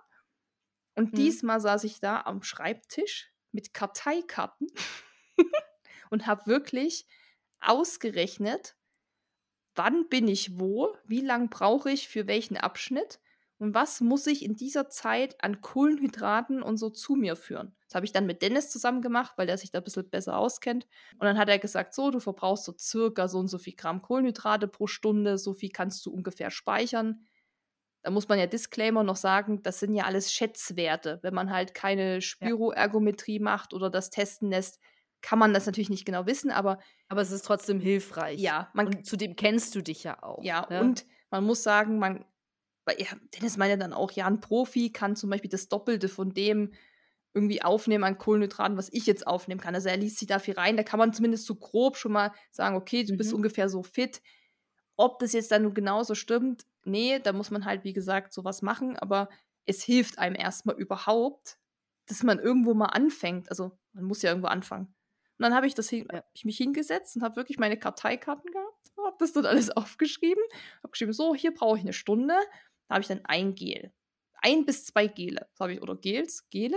Das ist eigentlich die Mehrzahl von Gel. Gels. Gels hätte ich jetzt gesagt. Geli. Gelpackungen. Lateinisch Le Geli. Gelen oder so, ja, egal. Also, wir reden von Gels. Sagen wir. Und dann habe ich Geleinheiten. ja. Wir hatten dann ungefähr ein bis zwei Geleinheiten und am Ende habe ich alles summiert und dann habe ich gesagt, Dennis, ich habe jetzt so und so viel aufgeschrieben, was meinst du denn? Dann hat er gesagt, ja, nimm auf jeden Fall noch ein, zwei Reserve mit, mhm. weil you never know. Und ja, dann haben wir das wirklich ausgerechnet, auch mit meinem Getränk, was ich habe. Ich habe ja nicht nur Gels, Geleinheiten gehabt, sondern ich hatte ja auch noch anderes Zeug. Mhm. Und dann wusste ich, hatte ich so einen Plan, wann muss ich was nehmen. Und ich habe mich wirklich fast exakt dran gehalten. Es war aber auch wirklich schwer. Also es war, ich habe das Gefühl, ich war zehn Stunden nur damit beschäftigt, zu saufen und zu fressen. Echt. Es war wirklich so, immer am Kauen, immer irgendwie was reinnehmen, immer eine Tüte aufreißen. Also ich habe immer gedacht, es kann doch nicht sein, dass ich schon wieder ein Gel nehmen muss. Ich habe doch gerade eins genommen. Ne? Aber da, da, jetzt springen wir zwar wieder ein bisschen hin, aber davon geht doch die Zeit schneller rum. Also das hätte ich zumindest, ihr wart meine Inspiration, also tatsächlich eher Dennis, ähm, als ich letztes Jahr meine zwei Marathons in sieben Tagen gelaufen bin, ähm, habe ich zum ersten Mal auch strukturiert Gels zugeführt. Also ich habe das einfach ein bisschen grober gemacht, einfach alle sechs Kilometer mir ein Gel reingepfiffen und ähm, war einfach währenddessen, man rechnet ja sowieso ständig rum, ne? So, ah, jetzt bin ich irgendwie fünf Kilometer unterwegs, jetzt bin ich so und so weit. So, und weil ich dann auch noch wusste, okay, alle sechs Kilometer musste ich ein Gel nehmen, beziehungsweise wenn ich es nicht sofort aufgegessen habe, habe ich auch mal einen Kilometer oder zwei Kilometer gebraucht, um eins zu, äh, eins zu nehmen, habe dann wieder plus sechs gerechnet. Und das war einfach so, die ganzen vier Stunden war ich einfach nur damit äh, beschäftigt, irgendwas auszurechnen ist eigentlich lustig, dass du das sagst, weil ich habe ja dann am Ende auch gesagt, so, jetzt bist du noch ein Gel vom Ziel entfernt. das ist witzig, weil es waren halt trotzdem noch zehn Kilometer wahrscheinlich. Ja. Aber in meinem Kopf war es, okay, du hast. Geleinheiten. Gel, da, Ja. da ist es. Geleinheiten. Richtig, okay. De Leute, denkt nicht mehr in Kilometer, denkt nicht in Minuten oder Stunden, denkt in Geleinheiten. ja, aber das war wirklich so. Ich dachte so, okay, jetzt noch ein Gel. Du hast nur noch ein Gel Mhm. und dann hast du es geschafft. Weil es klingt doch, guck mal, ist doch auch schon logisch, ist doch wieder ein mentaler Trick. Zu sagen, nur noch ein Gel ist ja viel besser für deinen Kopf, als zu sagen, noch 10 Kilometer. Auch wenn 10 Kilometer im Verhältnis zu 91 natürlich auch nicht viel ist. Aber du weißt, 10 Kilometer muss man halt auch noch mal laufen. Aber wenn Mhm. man sich so sagt, wenn ich nur noch dieses eine Gel nehme und dann bin ich im Ziel, hört sich das doch an wie, ich bin sofort da. Ja, ja. Und das eine noch essen und dann haben wir's. Ja, so, dann abgehakt. Also, weiter geht's. Wann hast du denn im Training gemerkt, dass es Unterschied macht? Ich glaube, man merkt es am ehesten. Mh, ja, es ist schwierig so zusammenzufassen. Wo ich es gemerkt habe, war auf jeden Fall, das ist mir aber auch erst im Nachhinein bewusst geworden, als es mir jemand gesagt hat, dass sich das dadurch Mhm. ändert, habe ich gedacht, stimmt. Und das ist, dass du einfach nicht mehr durchhängst. Ich weiß nicht, wie es dir immer ging bei diesen Long Runs für einen Marathon. Ich erinnere mich auch noch so an diese 30 Kilometer, die man dann so im Januar, Februar für Frühjahr irgendwie gelaufen ist, dass ich dann oft wirklich den ganzen Sonntag relativ groggy auf der Couch lag. Dann hat man irgendwann mal was gegessen, aber man war so ein bisschen, man hing doch durch, oder? Ich weiß nicht, wie es bei dir Ja, war. also es war bei mir definitiv so, der Sonntag war im Arsch. Ja. Also danach hing man noch irgendwie auf der Couch oder irgendwie auf dem Fußboden. Ich habe mir ganz häufig auch einen Energy Drink am Nachmittag reingehauen, wenn ich halt morgens irgendwie meine 35 Kilometer gelaufen bin. Aber der Tag war ziemlich weg. Und das ist tatsächlich eine Sache, die ich dir auch sagen kann. Als ich dann halt jetzt für die anderen Marathons im Herbst trainiert habe und ich auch mal mich während den Trainingsläufe verpflegt habe, weil sonst habe ich das nie gemacht. Weil ich, weil auch so von wegen, ja, ich bin hier äh, tough, tough äh, Runner. Ähm, ich nehme noch keine Gels wenn der Trainingsläufe. Ich mache die 30 Kilometer ohne Verpflegung, maximal ein kleines Schlückchen Apfelsaft. Aber als ich dann angefangen habe, das auch im Training zu nehmen, Game Changer. Mhm. Also komplett anders. Und auch bei den Marathons danach. Also ich konnte dann, klar war ich im Arsch danach, aber ich war nicht mehr so tot wie früher. Ja. Das ist voll spannend, weil ich hatte das eben auch. Ich habe mich nie so gefühlt, dass ich total, wie du auch sagst, so voll im Arsch war oder so. Klar, man merkt ja, man hat trainiert oder man ist was gerannt, aber man hängt nicht mehr so durch. Und das ist das Erste, was man merkt, was natürlich auch wieder besser ist, weil dadurch regeneriert man natürlich auch schneller. Sowieso, wenn man die Gels nimmt oder was auch immer man dann nimmt, Mhm. das fördert ja auch schon die Regeneration, das darf man ja auch nicht vergessen. Und dann merkt man es auch irgendwann, gerade bei diesen langen Dingern, wo man vier, fünf, sechs Stunden dann auch trainiert. Das merkst du. Es gibt zwar noch die Momente, wo man so ein Hüngerchen kriegt. Da kriegt man so Appetit. Da denkt man so, oh, jetzt ist der Magen leer. Und dann denkt man immer so, scheiße, scheiße, habe ich jetzt zu wenig genommen. Aber eigentlich ist es normal, wenn du jetzt fünf, sechs Stunden da am Berg bist, dann isst du ja auch mal einen Riegel und so. Das ist ja nicht so, dass du dir nur Gels reinballerst oder so. Dann hast du ja auch mal Mhm. irgendwie oder auch sogar eine Brotzeit machst, wenn das jetzt entspannt ist, dass du wirklich irgendwie was geschmiert hast und sowas. Das macht man ja schon. Und das ist auch gar nicht schlimm, habe ich gemerkt, wenn ich so einen Appetit verspüre, dann habe ich halt meinen Schokoriegel. Ach geil, jetzt esse ich meinen Schokoriegel. Aber ich fühle mich halt energetisch gesehen nicht irgendwie unten am, an der Grenze so zum, boah, Mhm. ich kann nicht mehr. Und mit meiner Freundin zusammen, da tauschen wir uns krass viel darüber auf, aus, wenn wir auch am, am Berg sind. Dann sagt sie auch, oder wo ich jetzt gerannt bin, da rief sie mich dann an und hat gesagt, ja, ich war gestern am Berg und da war ich zwar nur drei Stunden in Anführungszeichen, aber ich habe gemerkt, ich habe mich nicht richtig verpflegt und dann war ich auch nicht so gut drauf. Also sie hat dann gemerkt, sie hat nicht so die Kraft am Berg, sie hat nicht so die Kraft beim Downhill auch sich zu konzentrieren. Das ist ja auch so ein Thema, ne? Du musst dann über Wurzeln, über große Steine, da musst du auch ein bisschen beisammen sein mit deinen Fokussierter sein, ja. ja, genau. Es ist eben nicht nur wie, sage ich mal, stumpf vor sich herlaufen. Da hat sie mir gesagt, hey, ich habe gemerkt, ich habe da nicht richtig gefrühstückt. Ich habe zu wenig gefrühstückt, ich habe mich nicht richtig verpflegt und schon war ich einfach nicht so gut drauf. Und das zieht mhm. sich dann halt. Das zieht sich über den ganzen Tag. Ne? Dann kommst du dann zu Hause, bist ja auch platt von dem Lauf und das kriegst du halt schlecht wieder rein. Da musst du es halt dann quasi durchstehen. Und das ist was, was ich krass gemerkt habe. Du kannst viel mehr trainieren. Also mir ging es jetzt wirklich so, ich bin ja manchmal drei Tage hintereinander am Berg gewesen, auch wirklich lang und ich habe mich nie platt gefühlt, nie müde. Klar, manchmal, wenn das Wetter auch schlecht war oder ich weniger geschlafen habe oder viel Arbeitsstress, ja, logisch, dann fühlt man sich mal platt, aber. Dafür bist du aber auch noch Mensch genug. Genau. Und nicht, nicht, nur, nicht nur Maschine. Nee, aber das ist auch wirklich, da ist man nicht mal, das ist nicht mal so ein Hexenwerk, sondern man muss sich mal selber reflektieren und ehrlich zu sich sein, sagen, okay, habe ich mich damit schon mal richtig auseinandergesetzt, wenn ich jetzt unterwegs bin oder was ich so auch vorher esse oder was ich über den Tag esse. Ne? Also, wie gesagt, das ist überhaupt nicht schlimm. Ich habe ja auch erst jetzt damit angefangen, mich damit zu beschäftigen, aber habe gemerkt, dass es ein krasser Gamechanger ist und du hast es ja auch gerade bestätigt. Wir sind auf einer Wellenlänge. Das merke ich schon. So, ähm, sehr schön. Dann würde ich fast mal sagen, äh, springen wir doch mal ähm, zum Wettkampf oder kurz davor, weil da hast du ja auch eine Sache mal ein bisschen anders gemacht. Und zwar warst du schon ein paar Tage vorher da. Nicht nur, nicht nur den Tag vorher oder zwei Tage, sondern ich glaube drei oder vier Tage vorher warst du schon dort. Wieso, weshalb, warum war das bewusst? Hat sich das einfach so ergeben? Konntest du dich dadurch besser im Harz akklimatisieren? Also es war hauptsächlich deshalb, weil wir ja zu Dennis Eltern gefahren sind. Die wohnen ungefähr eine Stunde zehn vom Ort des Geschehens entfernt. Also ungefähr, das ist Stunde zehn von Göttingen und eine Stunde zehn von Schirke, wo der Stadt war. Mhm. Das heißt, wir haben gesagt, wir verbinden das und da wollen wir natürlich nicht erst Freitag hin, weil wir fahren auch sieben Stunden und ja. dann will man ja auch ein bisschen Zeit mit der Familie verbringen. Also das war natürlich zum einen dass das auch für uns so besser gepasst hat vom Plan. Aber es ist natürlich trotzdem viel chilliger, wenn du schon da in der Nähe bist. Ich meine, es ist immer nur eine Stunde, die man da hinfahren musste. Aber das ist, ich weiß nicht, ich habe früher, wir haben ja auch oft so Freitagabend irgendwie los und Sonntag war dann irgendwie der Berlin-Marathon und danach aber gleich wieder zurück. Sowas haben wir mhm. auch oft gemacht, das immer so kurz wie möglich gehalten. Wirklich weil wir auch viele Wettkämpfe gemacht haben. Klar, da kannst du natürlich nicht immer Urlaub nehmen, drei Tage, weil irgendwann ist der Urlaub alle.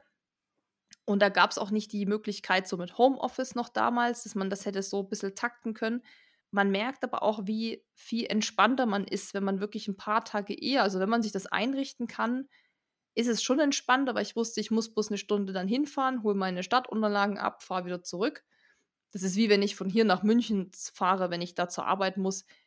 Oder einmal quer durch Berlin bist du auch eine Stunde Richtig, unterwegs. Genau, von Berlin A nach B kannst du auch eine Stunde brauchen. Also das, das ist nicht mehr so lang wie früher, weißt du, so, wo man dachte, oh, eine Stunde mhm. Fahrt, krass, sondern ja, fährst über die Autobahn, bist schnell da. Ja, das hatte jetzt weniger irgendwie Wettkampf-spezifische äh, Taktik oder so war das. Das war eher so, weil es sich eh angeboten hat. Aber mhm. ich kann es nur empfehlen, dass man sich da echt ja, ich meine, die meisten machen das, glaube ich, schon, wenn die längere Anreise haben, dann haben die schon auch immer mal so einen Tag vorher frei. Und ich glaube, das macht auch Sinn. Wie erging es dir denn? Hast du das, warst du relativ entspannt vorher? Warst du doch mal ein bisschen wieder aufgeregt, weil es äh, mal wieder Wettkampf-Feeling war? Oder dachtest du, ja, ist wirklich nur ein Trainingslauf für meine Challenge im, im Juli und fertig? Also die Nervosität kam dann so am Abend zuvor weil ich dann wieder so, ich weiß nicht, ich krieg oft so mein Shit nicht zusammen, muss ich sagen. Ich versuche dann immer schon, nehme ich mir vor, drei Tage vorher lege ich schon alles raus oder fange zumindest schon an, dass ich nicht so einen Tag vorher so ends den Stress habe. Das ist so wie mit Packen, wenn man wohin fährt. Ich versuche jetzt immer nicht erst am Abend vorher alles zu packen für drei Wochen Urlaub, sondern eben schon drei, vier Tage vorher. Ich krieg's dann trotzdem immer nicht hin. Trotzdem ist dann der Abend zuvor völliges Chaos und wo ist das und jetzt ist das weg und scheiße, wo ist jetzt der Sport-BH, da habe ich den falschen mitgenommen. Weißt du, das ist dann so, keine Ahnung, der kommt. Es gibt auch immer den Lieblingssport-BH. Richtig, den habe ich vorhin ja ganz vergessen aufzuzählen, den Sport-BH. Ja, davon bin ich einfach mal ausgegangen. Und den Schlüppi. Und Schlüppi. also, genau, das haben wir ja ganz unterschlagen. Aber ja, weiß es sind so Kleinigkeiten dann auch so, ja, wo soll ich jetzt die Gels hinstecken? Und ah, jetzt habe ich noch die Tüte vergessen und ich wollte doch noch das mitnehmen und so. Und mhm ja, das, das kommt dann so ein zum anderen und da merkst du dann schon, dass man ein bisschen nervös wird, weil ja, dann geht es halt trotzdem los. Und das Ding ist, bei so einem Wettkampf muss man ja pünktlich da stehen. Bei so Trainingsläufen ist ja so, ja gut, wenn du eine halbe Stunde später losgehst, who cares? Ja, ja, wartet maximal die Freundin, die mit dir laufen wollte. Genau, und der kannst du noch eine WhatsApp schreiben und sagen, hey, können wir das eine halbe Stunde verschieben? Mhm. Aber so ein Wettkampf musst du natürlich auch so drei, halb vier musste ich aufstehen. Ich wollte gerade sagen, also das haben wir vielleicht vorhin vergessen zu sagen. Ähm, der Start war um 6 Uhr morgens. Das ist noch relativ human. Die meisten Ultras, die starten ja immer irgendwie 2, 3, 4 Uhr nachts, manchmal schon am Abend zuvor, 10, Trotzdem. 23 Uhr, je nachdem, wie lang die Cut-Off-Zeit ist und äh, wann Zielschluss ist. Aber klar, um 6, du musst ja dann ähm, hinkommen, du musst mhm. aufstehen, frühstücken, alles zusammenpacken. Also das dauert halt dann. Da ist man natürlich einfach nervös, dass man auch verpennt, dass man die Hälfte vergisst, dass man dann da steht und dann hat man irgendwie so, weißt du, so was total Banales vergessen, was aber mega wichtig ist. So gerade jetzt. Ja, oder in Pandemiezeiten halt dann den, den Negativtest. So, ja, genau, weißt du, so Zeug, ja. was man jetzt ja auch mal bedenken muss. Wobei, es gibt immer jemand, der noch eine Maske hat oder so. Das merkt man, merkt man ja auch. Und Aber trotzdem, das sind so Sachen, die man nicht braucht. Also es findet sich auch immer noch jemand, der irgendwie nochmal Vaseline dabei hat oder sonst irgendwas oder nochmal ein extra Gel. Aber das ist, stresst einen ja trotzdem, obwohl man ja sowieso schon in einer Stresssituation ist, obwohl es auch eine positive ist. Ja. Man ist auch, wenn man sagt, das ist jetzt hier kein, hier geht es jetzt nicht um, keine Ahnung, um Sieg und es geht auch nicht um Bestzeit, sondern einfach nur um Spaß, ist man ja trotzdem nervös. Also mhm. ich bin auch oft vom Trainingslauf so ein bisschen nervös, weil ich denke, boah, heute machen wir echt was Langes und hoffentlich geht alles gut. Also es ist einfach normal, dass man da vielleicht nun jetzt nicht der Entspannteste dann ist in dem Moment. Und dann ist ja trotzdem dieses Wettkampf-Feeling. Weißt du, da stehen dann mhm. 150 andere um dich drum herum. Dann gibt es halt trotzdem irgendwie so ein 3-2-1 und los, so ein Startschuss, sag ich mal. Ja. Yeah. Da muss halt dann das GPS auch da sein. Ne, das kann ja dann auch nicht einfach, da kannst du nicht noch 10 Minuten da stehen, weil du kein GPS hast. Ich kann doch nicht loslaufen. halt, stopp, können wir bitte noch 10 Minuten warten? Ich habe kein GPS. Nee, aber weißt du, das ist so mhm. normal, normale Nervosität aber es war jetzt, also ich bin da immer relativ cool, aber am Abend zuvor ist es, glaube ich, immer am schlimmsten, weil ich einfach so verplant bin. Und ich glaube, wenn ich das auch noch optimiere, mich besser zu organisieren, dass ich an dem Abend vorher einfach gar nichts mehr machen muss, dass es alles schon fertig ist, glaube ich, dann ist es auch noch mal besser. Aber ich meine, ja, manchmal ist man, ich, man ist halt auch so, wie man einfach ist. Äh? So. Ja. Die Akzeptanz kommt auch mit dem Alter. Ja. Ähm, nicht nur die kalten Hände. So, okay, du bist also morgens da, was hattest du, halb drei, drei aufgestanden, du bist irgendwann zum Ziel. Es war vermutlich schweinekalt. Hm. Ihr standet da alle in diesem Startblock. Wie ging es dir da? Das ging alles relativ schnell, weil wir waren auch erst 5.35 Uhr da. Man muss sich auch vorstellen, das ist ja alles ganz klein. Ja. Der Ort ist klein, es sind nicht viele Teilnehmer und. Es waren, glaube ich, 146 dieses Jahr, wenn ich es jetzt gerade richtig im Kopf habe. Genau, die waren gemeldet. Mhm. Ich meine, es sind vielleicht nicht alle losgelaufen. Ich weiß, das steht, glaube ich, ja, auch da. 180 waren, glaube ich, gemeldet und 146 waren dabei ah, ja. oder sowas. Ich dürfte mich jetzt nicht genau auf eine Person festnageln, aber dass man ungefähr ein Gefühl hat für die Größenordnung. Ja, genau. Also es ist eben eher was Kleineres. Und das ist natürlich immer gut, weil es entspannter ist. Kennt ja jeder. Also ich meine, wir brauchen nicht darüber reden, wie es ist, zum Berlin-Marathon anzureisen und dann im Startblock zu verharren, stundenlang. Das hast du da halt nicht. Das heißt, Dennis ist hingefahren, also hat mich hingefahren. Und dann habe ich auch noch im Auto einen Schluck Tee getrunken, konnte mich im Auto auch noch komplett umziehen, dass ich fertig bin. Dann mhm. bin ich raus und dann musste ich mich noch in eine Liste eintragen. Also da muss man noch ein bisschen Zeug machen und dann waren es irgendwie noch sieben Minuten. Und dann ich so, oh Gott, jetzt muss ich GPS und dann ging das viel zu schnell. Ich so, scheiße, wo ist das? Und Maske habe ich gar nicht und das nicht. Und dann Dennis mir noch schnell eine gegeben und so. Ja, dann war es auch wirklich so, oh, jetzt geht's los, 3, 2, 1 und losrennen. Und alles so, äh, okay. dann bist du so losgerannt, Stirnlampe noch schnell angemacht. Also das ging dann relativ schnell und letztendlich war es auch ganz gut, weil du dann, du hast nicht gefroren, du hast gar keine Zeit gehabt, über die Kälte nachzudenken klar, wo du aus dem Auto aussteigst, denkst du dir so, oh, ich will wieder rein ins warme Auto, ne? Vielleicht nicht doch die Fließdecke mitnehmen? Ja, hat Dennis noch eine mit in der Hand gehabt. Hat gesagt, kannst du dir noch drüber hängen, aber hast du dann auch nicht gebraucht, oh. weil. Ja, ich muss sagen, wir sind mittlerweile echt gut ausgestattet in unserem Bus. Wir haben dann auch tausend Decken und Zeug, weil es hat sich einfach in den letzten Jahren, die Erfahrung hat gezeigt, eine Decke kannst du immer gebrauchen, egal für was, um den Hund mhm. abzutrocknen, mhm. der sich im Schlamm gewühlt hat oder um dich zu wärmen. Ja, dann gleich die Heatpads auch angemacht schon einfach so vorsorglich, dass man sagt, okay, falls mhm. es wirklich so kalt wird auf dem Weg zum Brocken, dass man gar nicht erst anfängt, irgendwie zu frieren. Aber das war dann alles gar nicht, weil es war eine trockene Kälte. Es waren, glaube ich, minus ah, sieben, okay, ja. aber es war so trocken und das war eigentlich durch diese Aufregung und Nervosität und dass du dann losgerannt bist, war es halt null kalt, fand ich. Gut, okay, also es gab dann wahrscheinlich nicht Startwellen, sondern eine Startgruppe und dann seid ihr irgendwann losgelaufen. Wie schnell hast du so in deinen eigenen Rhythmus gefunden? Und wo hast du dich da so ungefähr platziert gehabt? Weil wir haben ja schon gespoilert, du bist ja Zweite geworden. Also zweite Frau. Ja, ich stand einfach irgendwo, also tatsächlich ja. einfach dahingestellt, wo alle standen. Kleine Traube. Dann losgerannt. Ich bin auch ganz locker losgejoggt. Und es war diesmal schon krass, dass, es, dass ich irgendwie sofort mit, im ersten Schritt schon drin war. Manchmal braucht man doch mhm. so ewig. Da rennt man, dann denkt man, oh, bin ich jetzt zu schnell oder. Ja, so zwei, drei Kilometer brauche ich meistens, um so meinen Rhythmus zu finden. Voll. Ich brauche beim Ultra brauche ich meistens acht. Da, da denke ich ja. so, oh, ey, da hast du keinen Rhythmus und es läuft so unrund und dann irgendwann denkst du, ah, jetzt, jetzt bist du so drin. Ja. Diesmal bin ich einfach losgestampft. Völlig, völlig locker. Habe auch gar nicht gecheckt, wie viele, ob da jetzt viele vor mir sind oder nicht. Es waren halt immer mal zwei, drei Leute vor mir, dann haben sich mal zwei überholt, aber das war eh alles sehr chillig, muss ich sagen, weil es ja einfach nicht so viele Leute waren. Das heißt, dich überrennen ja jetzt keine Menschengruppen. Da überholen dich halt mal zwei, dann überholst du mhm. mal wieder ein. Hat sich gut verteilt. Und ich war eigentlich von Anfang an drin und ich habe gesagt, okay, ich jogge jetzt erstmal los. Und ich mache vieles immer vom Gefühl. Also man merkt ja, ist jetzt der Puls total hoch oder das wäre dann schon so ein Wandschuss, wenn du schon auf dem ersten. Das bringt ja auch deine Erfahrung mit, ne? Du bist ja auch eine sehr, sehr erfahrene Läuferin und auch eine sehr erfahrene Läuferin in Wettkämpfen. Das stimmt, ja. Man kann das irgendwann super einschätzen, ob man da jetzt mhm. irgendwie überpaced oder nicht.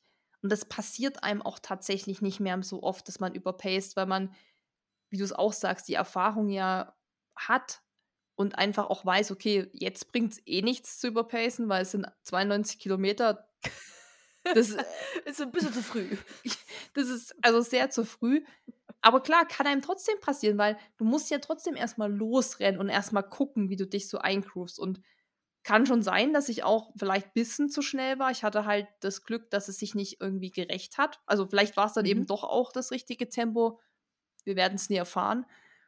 Ja, aber dann bin ich da einfach hochgestampft und ich hatte ja auch ausgerechnet, so wie lange ich ungefähr brauche damit Dennis halt weiß, wann ich an den VPs bin, dass er dann da hinkommen kann.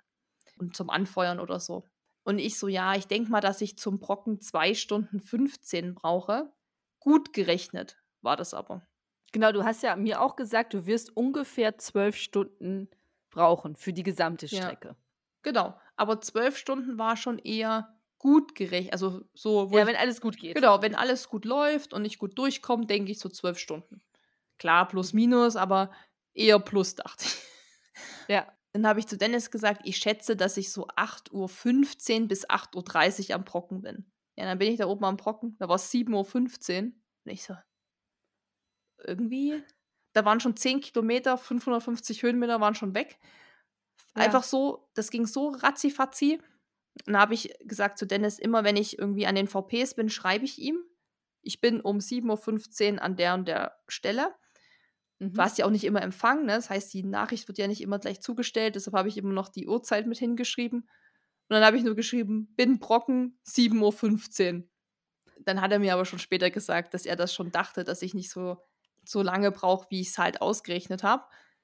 Und dann mhm. dachte ich so, okay, da habe ich mich. Habt ihr euch denn dann noch gesehen oder habt ihr euch dann verpasst? Nee, er hat das eben schon gewusst und vor allem er kam okay. auch erst zu VP 8 bei 48 Kilometer. Also da war ah, noch okay da war noch end viel Zeit dazwischen und da waren auch noch einige VPs dazwischen. Das heißt, sobald ich gesagt habe, ich bin an der zweiten, ich bin an der dritten, da wusste der dann schon, okay, ich bin jetzt eine Stunde schneller als gedacht. Und dann hat das auch gepasst. Also er meinte, er hatte jetzt nicht ends die Zeit gehabt, da irgendwie noch rumzudödeln, sondern er musste dann schon Mhm. zusehen, dass er dann immer gleich weiterzieht, weil ich dann eben doch ein bisschen schneller war. Aber er hatte damit gerechnet, also von daher Mhm. war das alles cool. Wie sehr hat dich das überrascht, dass du so schnell unterwegs warst? Oder hat dich das vielleicht auch ein bisschen dir vielleicht ein bisschen Angst gemacht, weil du vielleicht auch das, oh, vielleicht rächt sich das doch noch? Ich habe ehrlich gesagt an mir gezweifelt, weil, also ich mache das ja auch nicht zum ersten Mal, dass ich ausrechne, wie lange ich vielleicht brauche. Und Ja. es gibt ja so diese Milchmädchenrechnung, sagt man ja. Aber obwohl so Milchmädchen ist die gar nicht, das ist immer ein guter Anhaltspunkt, wenn man anfängt. Wenn jemand fragt, wie lange brauchst du denn für diesen Trail? Das ist ja immer schwer Mhm. zu sagen, weil der hat dann 20 Kilometer und hat 1000 Höhenmeter. Und was sagst Aber du wie da? sind die aufgeteilt? Genau, ja, ja. Es, es ist natürlich immer abhängig, wie sind die aufgeteilt, wie ist die Bodenbeschaffenheit, kann man Mhm. das Downhill, ist das Downhill eine Forststraße, die ich einfach runterballern kann, oder ist das sautechnisch, wo ich halt ewig brauche? Aber man kann das immer so grob ausrechnen und kann sagen, okay, wie lange brauche ich für 20 Kilometer in der flachen in meinem GA1-Tempo? Und ich Mhm. rechne immer, auch jetzt noch, das rechne ich seit drei Jahren so, sollte ich vielleicht mal anpassen, rechne ich halt immer mit 6er Pace, wobei sich ja eben mein GA1-Tempo auch schon, also es ist ja quasi auch eigentlich schneller. Aber ich rechne eben immer, sage ich, mit dem Worst Case, beziehungsweise wenn es jetzt auch bei so langen Distanzen sind, also je länger das wird, desto langsamer schätze ich mich natürlich auch ein. Klar, ich muss ja die Ja. Kraft einteilen. Und deshalb rechne ich immer mit 6er Pace. Und dann rechnest du so pro 1000 Höhenmeter eine Stunde drauf. Das heißt, bei 20 Kilometern mit 1000 Höhenmeter würde ich jetzt sagen, ich brauche drei Stunden. Aber das kann natürlich sein, wenn ich jetzt, sag ich mal, da einen Frustweg habe, den ich dann mit einer 430er Pace runterrennen kann, dass ich eben nach zweieinhalb Stunden da bin. Das ist natürlich immer schwierig, aber es hat sich ausgezeigt, so im alpinen Bereich geht es eigentlich immer ganz gut, diese Rechnung. Mhm. So grob. Also ich meine, das ist wirklich sehr grob, aber zumindest, dass man so ungefähr weiß, reden wir jetzt halt von einer anderthalben Stunde oder von vier. So. Ja. Und so habe ich das auch ausgerechnet. Da habe ich, okay, 10 Kilometer, 6er Pace ist eine Stunde. Dann habe ich irgendwie, oder es waren mehr, elf oder sowas. Dann die Höhenmeter. Dann habe ich gedacht, naja, gut, dann werde ich halt langsamer angehen, weil muss ja das auf 92 auch halten. Ich mich da, also ich habe mich einfach komplett verzettelt, weil ich dachte so, nee, ich werde da nie so schnell hochrennen. Ich habe auch damit gerechnet, dass ich das alles vielleicht gehe, tatsächlich, Ja. was dann auch nicht der Fall war. Und das hat einfach hinten und vorne nicht hingehauen, muss ich sagen. Also, aber es war eher so, wo ich dachte, okay, ich habe mich dann nur vertan und das nächste Mal muss ich da irgendwie besser, besser kalkulieren. Also du hattest mehr Zweifel an deinen Rechenkünsten im Vorfeld als im Wettkampf, äh, dass du das halten kannst.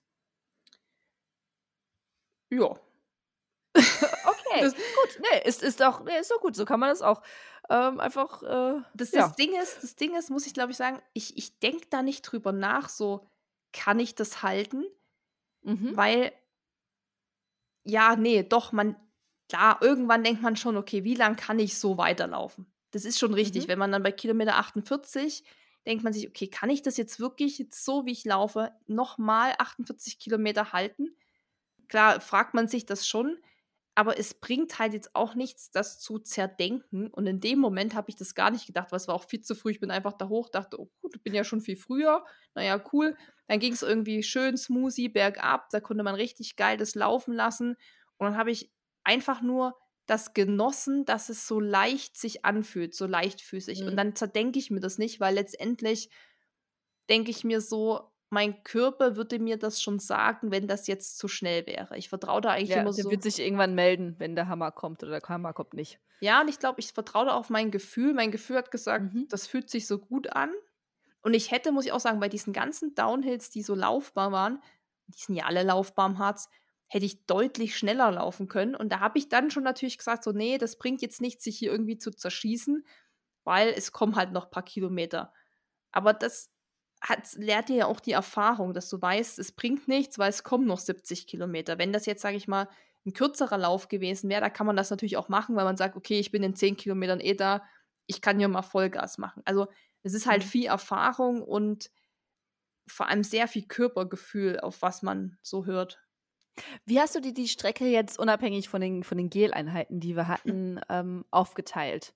Also hast du dir das irgendwie geviertelt? Hast du wirklich immer nur von Verpflegungspunkt, äh, Verpflegungspunkt zu Verpflegungs ich kann das Wort nicht sagen. Verpflegung. Von VP, von VP zu VP geguckt. Äh, wie hast du Fritze, Fisch, frische Ja. Fische. Ah ja, auch eigentlich immer, wie du es schon sagst, VP zu VP. Das ist immer gut, zumal es da wirklich alle 10 Kilometer bis 12 Kilometer eine gab. Und das ist perfekt. Weil da hat man wirklich so, denkt man, okay, jetzt renne ich 10 Kilometer. Punkt. Dann renne ich, dann renne ich 12. Punkt. Und das sind ja alles Distanzen, die können wir ja alle, wo man sagt, die schaffe ich ja locker. 10 schaffe ich doch. Das Ja, ist die doch kann man so einschätzen, die kennt man, die hat man so ein bisschen ins, ins Mark und Bein übernommen. Genau, das ist einmal so Hausrunde oder was. Ne? Oder das ist einmal ums See, Ja. was man halt hat. Dann einfach gar nicht daran denken, nicht eine Sekunde daran denken, zu sagen, oh, ich muss noch 70 Kilometer rennen. Ich Mhm. habe anfangs auch mal so einmal mich erwischt, da habe ich gesagt, oh, jetzt noch 59. Dann habe ich das aber gleich wieder in meinem Kopf verworfen, weil es einfach null bringt, so zu denken, noch 59, weil was sollte das sagen? So, ja, es ist noch weit. Und von daher habe ich nur von VP zu VP gedacht. Und Mhm. eben auch tatsächlich so meine Gel-Einheiten, so jetzt hast du schon drei weg, jetzt hast du schon vier weg, geil, es wird immer weniger. Wie viel hattest du insgesamt? Ich habe zwölf dabei gehabt. Ich habe Mhm. aber neun genommen, weil ich ja noch diese Shots hatte. Getränke. Genau, und Ja. diese, diese Gummibärchen. Und eine Mhm. Tüte von diesen Gummibärchen verhält sich wie zwei Gels. Das heißt, im Prinzip, wenn man das jetzt mal auf, in Gel-Einheiten rechnet, waren es dann quasi elf Gels. Und dann hatte ich noch dieses Morten-Getränk. Und da Mhm. hatte ich ähm, zwei Flasks voll, also jeweils 500 Milliliter. Aber das habe ich über den kompletten Zeitraum getrunken. Das heißt, sobald die Flasche halb leer war, habe ich an der VP trotzdem Wasser drüber gekippt. Da war das immer noch drin, das Zeug. Ach so, so ein bisschen verdünnter. Ja, genau. Das, ja. dass ich quasi die ganze Zeit sowas mitgenommen habe. Und ich glaube, zwei solche ähm, Dinger sind, glaube ich, auch wie, oh Gott, da sage ich jetzt bestimmt was Falsches, auch wie zwei Gels, drei Gels, also irgendwie so. Das Mhm. heißt, ich war dann eigentlich im Prinzip, hatte auf jeden Fall die Power von elf Gels und eben mein Getränk noch. Hast du dich äh, zusätzlich noch bei den VPs verpflegt oder? Ja, die, die Frage kam oft, da haben viele gesagt, was, du isst dann wohl gar nichts an den VPs und wer mich kennt, weiß, ich bin eigentlich ein VP-Liebhaber, also mich kriegst du da auch, ich, ich beiß mich da fest, ne? also ich kann da zehn Minuten stehen und dann ratsche ich mit denen da allen und sag, wie toll sie das doch machen und dass ich sie liebe, weil sie so geiles Essen haben und dann schiebe ich mir alles rein. Wirklich, da wird, was ich mir schon an den VPs reingeschraubt habe, Eddie, das kannst du nicht ausmalen. Da, du hast mir schon so viel von den VPs erzählt, deswegen wollte ich ja mal Trailrunning machen, weil du mir immer erzählt hast, was es da alles zu Ja. essen gibt. Und ich finde es auch, wenn man auch anfängt damit und so, das muss man einfach mitnehmen. Weißt du, so, das ist so, mittlerweile ist bei mir so, dass mein Magen auch, wie gesagt, ist alles Training. Ich kann auch Kaiserschmarrn essen und danach noch weiter rennen, aber es ist nicht mehr so geil, weil ich dann doch merke, Mhm. es fällt mir dann schwerer und dann habe ich vielleicht doch irgendwie ein bisschen Magenkrämpfe. Und ich hatte ja beim Sachsen-Trail letztes Jahr, wo ich das DNF hatte, bin ich ja ausgestiegen wegen Magen, Magen-Darm, weil ich komplett mich an den VPs einfach falsches Zeug genommen habe. Zu viel Salz, zu viel Wassermelone. Und das wollte ich halt auf keinen Fall mehr. Und zu deiner Frage, ich habe die VPs natürlich trotzdem was genommen. Immer auf was, wo ich dachte, da habe ich jetzt ein bisschen Bock drauf. Und das war natürlich meistens salzig, weil du hast ja durch dieses Gel ohne Ende süß. Und da habe ich meistens wirklich zwei, drei Salzbrezeln genommen, so kleine. Das hat mir dann, das reicht dann auch schon. Das ist oft nur so für einen Geschmack oder dass du was zu kauen hast. Ich habe aber auch mal ein Stück Schoki genommen, auch glaube ich nur einmal und mal ein Stück Birne. Also ich sehe Mhm. das dann dann denke ich so, oh, doch, ja, so ein Stück Birne, da hätte ich jetzt Bock drauf. Ein bisschen was Frisches. Ich meine, das sind ja so ganz kleine Stücken. Wir reden ja nicht von einer Ja, halben ja. Birne oder so. Und was ich an jeder VP genommen habe, war immer Gemüsebrühe. Oder, Okay. also das ist sowieso mein, auch so ein, da schwöre ich auch drauf, weil Gemüsebrühe hat halt Elektrolyte, Salze ohne Ende. Und du Mhm. hast natürlich gleich wieder ein bisschen was getrunken. Und es ist einfach für den Magen ja super leicht bekömmlich. Der muss nichts kauen oder irgendwie, ne, dann Ja. muss der Magen das Mhm. nicht verarbeiten. das nehme ich dann, da machen die in dir, da hast du ja so einen kleinen Becher, den du mit dir führst. Und dann nimmst du halt auch mal drei Schlucken. Also das ist immer so ein bisschen auch nach Gefühl. Am Anfang nimmst du vielleicht mhm. mal einen Schluck mehr, weil da geht noch mehr rein, aber später geht halt auch nicht mehr so viel rein. Ja, ich meine, aber da lag geiles Zeug, wieder super viel selbstgemachter Kuchen. Dann auch so Energy Balls, die waren alles selber gemacht, so kleine runde Kügelchen, die dann in so, oh. weißt du, auch so liebevoll gemacht. Und dann natürlich auch, achso, ein kleines Stück Brot hatte ich mal noch genommen mit Butter. Das hat mich irgendwie dann auch so angemacht, wo ich dachte, oh ja, hm, sah irgendwie gut aus. Mhm. Aber wenn du überlegst, das sind ja alles Spenden, die da rumliegen, sozusagen. Ja. Also das Essen wird ja auch gespendet. Und dafür war es halt also überragend. Da gab es wirklich alles. Also da hättest du süß, salzig, sauer. Also steckt bitter. einfach richtig viel Liebe und Engagement ja. der Veranstalter drin. Und ich habe, das habe ich, einen habe ich gar nicht mitgekriegt, das hat mir dann Dennis nur erzählt, weil er an den VPs auch immer gewartet hat. Da hat er natürlich auch gesehen, was es so gab noch. Und er meinte, die hatten sogar die Bio-Cola aus dem Dens Biomarkt. Also die haben auch wirklich viele Bioprodukte gehabt. Und mhm. ich meine, normalerweise bei so einem Lauf irgendeine Cola, würde ich sagen, egal, Hauptsache Zucker rein, ne? Aber das mhm, zeigt mhm. halt. Zucker und Koffein. Genau. Mhm. Gab es auch Kaffee, hat auch einer getrunken, der so, einmal Kaffee mit Milch, bitte. Äh, oh. Ja, also es gibt, ja, manche machen ja wirklich, dann setzen sich auch hin und, und essen dann auch und so, aber das habe ich ja jetzt so ein bisschen im Zuge meines Trainings gesagt, okay, ich will das einfach optimieren und klar, wenn ich das so sehe, denke ich, ach ja, jetzt einfach so drei Stück Kuchen, aber ich weiß, dass es mir eben nicht so mhm. gut tun wird. Und dann esse ich lieber danach. So, das rennt ja nicht weg. Zielbuffet gibt es ja auch immer noch. Ich muss ja ehrlich sagen, es gibt ja eine Story, die ich gesehen habe, wo du sagtest, oh ja, die Beine werden so langsam schwer. Ja. Ab wann war das? Ja, das war bei Kilometer 48, habe ich, aber das habe ich gar nicht mal so krass gemeint. Ich habe die Story, wo ich das gesehen habe, dachte ich, was habe ich da ja. erzählt? Weil so wirklich schwer waren sie tatsächlich gar nicht. Du hast einfach nur gemerkt, ja klar, jetzt machst du halt einfach, du machst halt Sport und du rennst halt lang. Also natürlich merkt man mhm. das mal im Hintern oder irgendwo im Körper. Das wäre ja, Ermüdungserscheinungen kommen ja auch bei Profis normal. Ich glaube, das habe ich damit gemeint, weil schwere Beine tatsächlich hatte ich gar nicht. Ich meine, ich konnte auf den letzten Kilometer immer noch eine 5-17er Pace rennen, habe ich auf Strava gesehen. Und dann habe ich gedacht, Oha. also wenn die Beine so schwer wären, dann würde ich das nicht hinkriegen, weil ich weiß, wie gesagt, hm? meine Verpflegung hat das, glaube ich, rausgerissen, dass meine Beine auch so gut äh, ja. liefen. Aber ja, ich sag mal so, da ab der Hälfte, man sagt ja auch immer, das sind ja auch wieder so Ultra-Running-Sprüche. Bei einem 100, bei einem 100 Kilometer Lauf ist die Hälfte erst bei 70. Und das ist halt wirklich so. Also auch bei, ein, bei 92 ist ja die Hälfte bei 46? Nee, 80 bis Doch. Es sind 46, genau. Aber so richtig los geht das Rennen dann wirklich erst so, auch bei mir immer so ab 60. Ab 60 wird es meistens kritisch. Ab 60 entscheidet bei mir immer, wird es hopp oder top oder geht überhaupt noch was. War beim Großglockner so, da war ab bis 60 lief es richtig gut. Ich habe gedacht, boah, heute bin ich Maschine. Wirklich, mhm. zwei Kilometer später bei Kilometer 60 ging gar nichts mehr. so. Und genau, da merkt man dann so, okay, da geht es dann auch so richtig los, dass es so ein Ultra-Race wird. Weil mhm. ich glaube, du kennst es ja auch vom Mammutmarsch oder so. Es gibt so Kilometer, wo man sagt, bis dahin kriegt man sich immer bis 50, weil durch Marathonerfahrung kennt man das auch. Bis 60 dann auch, weil noch 10 schaffst du. Aber dann, wenn du dann denkst, jetzt noch mal 30 oder so, dann wird es halt mhm. schon. Die Hälfte liegt woanders, ja. Genau, die liegt nicht so. bei der Hälfte, sondern drüber. Drü drüber später. Ja. Also ab wann wurde jetzt genau so ein bisschen, dass du gemerkt hast, uff, ich bin doch schon ein paar Stündchen unterwegs? Na, eigentlich dann gar nicht so richtig, weil es hat sich gar dann, nicht? Irgendwann hast du gemerkt. Ja, du bist eine Maschine. Nee. Okay, ich gebe auf. Ich werde diese Frage nie wieder stellen, weil jedes Mal sagst du, ach nee, also nee. also eigentlich? Nö.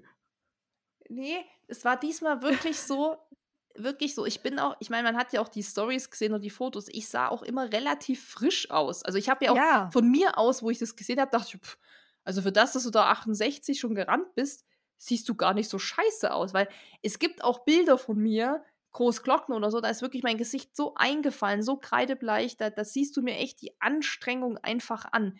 Ja, und, schön hydriert, überall die Salzkrusten. Also ich spreche von mir, nicht von dir. Nee, nee, ich sehe ja auch so aus an, wo du wirklich so dieses Elend siehst, auch so die Augen Also schon so leer. Ja, genau so.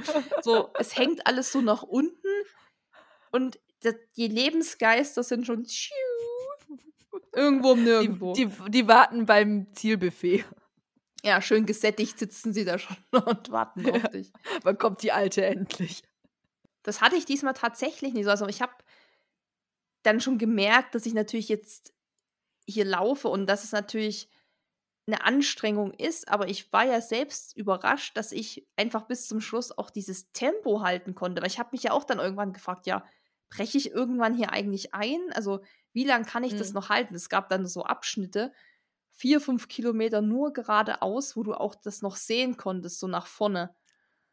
Oh, und da habe ich gedacht, okay, einfach nur rennen, einfach nur stumpf, ein Fuß von anderen. Und da habe Mhm. ich mich manchmal gefragt, so, kann ich das jetzt echt so halten nach schon 70 Kilometern? Und komischerweise ging das, weil ich eben auch nie in so ein, Gene äh, in so ein, wie heißt das, energetisches Loch gefallen bin, weil ich halt Mhm. meinen Körper ja die ganze Zeit zugeführt habe und er hat die ganze Zeit davon gezerrt. Und ich glaube, man, wenn ich, glaube ich, nur die Hälfte davon genommen hätte, wäre das, glaube ich, nicht so locker gelaufen. Wie war das denn? Wurde dir mitgeteilt, auf welchem Platz du bist? Oder war das äh, eher zum Schluss eine Überraschung? Ja, das haben immer mal am Streckenrand, da stehen ja immer schon mal noch ein paar Leute, die da so rumwandern oder auch mal jemand da am VP. Da haben die das schon mal schon gesagt, aber es war immer Vertraue, das musst du auch lernen bei sowas. Vertraue nie, nie, nie, nie, nie den Aussagen der Leute am Rand. Das ist wie am Marathon. Wenn jemand sagt, Ja. Gleich geschafft und dann sind es noch 38 Kilometer. Kennt man, oder? So, traue wirklich den Menschen am Streckenrand nicht.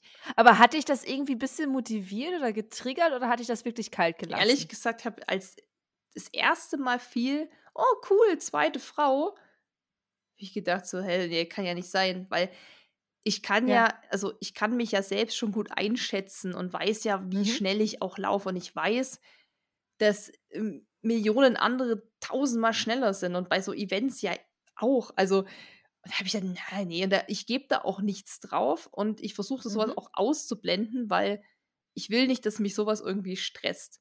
Und dann irgendwann an der 1VP, da mussten die immer, weil es gab ja, wie gesagt, das ist ja ein Spendenlauf, das heißt, es gibt dort keinen Zeitmesschip, sondern du rennst halt los und dann heißt es halt, jeder ist um 6 losgelaufen. Auch wenn du 6.10 Uhr losgelaufen bist, bist du halt um 6 losgelaufen. Das geht, ja, da geht's, Wettkämpfe kenne ich auch. ja, da geht es einfach nicht um Sekunden. Das siehst du auch in der Mhm. Ergebnisliste, hat keiner da hinten Sekunden stehen. Da heißt ja, der erste hat 9 Stunden 2 gebraucht, der andere 9 Stunden Mhm. 5, aber da stehen jetzt nicht Sekunden.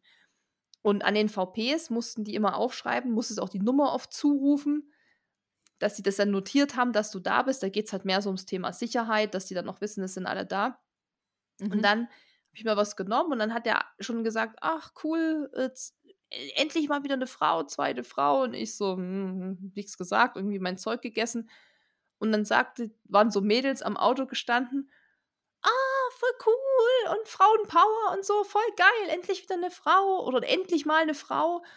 Und die so, du bist übrigens erste Frau. Und ich so, ne, das, das glaube ich ehrlich gesagt nicht, weil ich bin einfach nicht, nee, das kann nicht sein. Und dann sagt sie, na doch, ich weiß es doch. Ich habe doch hier die Liste. Ich schreibe doch die Nummern auf.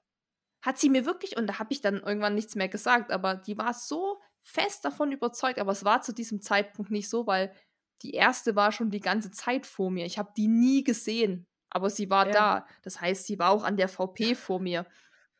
Und dann War die gerade in Pinkelpause oder sowas, die Dame, die es aufgeschrieben hat? ja, oder sie hat es dann einfach in der Liste nicht mehr gesehen oder also ist ja auch nicht Ja. schlimm, aber da kriegt man immer so unterschiedliche Informationen zugespielt, aber die meiste Mhm. Information war immer so, du bist Zweite und dann wusste ich es irgendwann, irgendwann kam eine, also anders. Ich musste schon 40 Kilometer lang dringend, dringend pinkeln. Aber wenn du so viel Klamotten anhast, kennst du ja selber, so kein Bock, das alles auszuziehen. Und dann denkst du Mhm. mal, nee, komm, ein Kilometer geht noch, ein Kilometer geht noch. Und irgendwann habe ich gedacht, also wenn ich jetzt nicht gehe, dann läuft's gleich. Und dann sehe ich so eine, so eine Kuhle, da bin ich dann so rein. wirklich nur schnell, er hatte schon vorher alles vorbereitet. Handschuhe schon ausgezogen, Hand schon an. Allzeit bereit, gleich geht's los. Hand am Hosenbund gehabt schon. Und dann wirklich nur so rüber. Und ich bin da ja auch gar nicht so. Also ich gehe da auch nicht weit rein, sondern ich gehe einen Schritt an so einen Baum. Da sind noch drei Typen an mir vorbei. Na, was wollen die da sehen? Mein Hintern, wow. Die haben in dem Ja, Moment ja. ganz andere Probleme, ne? Und Mhm. dann habe ich halt Hose runter und ich musste ja so dringend, das hat nicht aufgehört. Und ich so, Mann, was denn los? Und in dem Moment sehe ich tschiu, nur eine, eine blaue Hose und ein rosa Shirt oder so. Und ich denke, das war Ja. doch eine Frau. Ich so, wo, wo, wer, weil ich habe ja die ganze Zeit bis da Ja. Kilometer 40 nicht eine Frau gesehen. Und ich dachte, wo sind die denn alle? Und dann dachte ich so, hä, es waren doch 30 Frauen auch gemeldet. Also Mhm, mhm. ist nicht so, dass nur drei Frauen gemeldet waren. Und ich dachte, wo, ist, wo sind die alle? Und jemand kam eben eine an mir vorbei. Und dann habe ich gedacht, okay, dann haben die alle Mist erzählt. Wahrscheinlich bin ich irgendwie achte, zehnte oder so. Und das stimmt Mhm. alles überhaupt nicht. Und dann an der nächsten VP, da haben die dann gesagt, ah, zweite und dritte Frau. Und das hat es sich dann mehrmals wiederholt. Und dann konnte man schon denken, okay, das könnte jetzt stimmen, dass es Mhm. wirklich sie oder ich und zweite und dritte waren. Dann, aber ich habe da auch im Lauf, habe ich dann immer gedacht, naja gut, aber vielleicht sind da doch noch drei vor uns, weil du hast ja nicht nur die Leute am Streckenrand und du hast auch nicht nur die Leute an den VPs, du hast ja auch noch Mitstreiter. So, pass auf. Mhm. Ich liebe ja die Leute beim Mitlauf. Also wenn die älteren Herren und so, beste Unterhaltung. Die erzählen dir so geile Geschichten aus ihrem Ultraleben. Ja. 90 Kilometer Ber Bergsteiger und weil ich hatte auch schon alles. 90 Kilometer ist ja auch nur ein lockeres Warm-up für einen 100-Meiler, ne? Ist ja klar. So. Und Mhm, mhm. dann meinte der eine so, ah, cool, hat irgendwie gesagt, hey, bist ja voll gut drauf.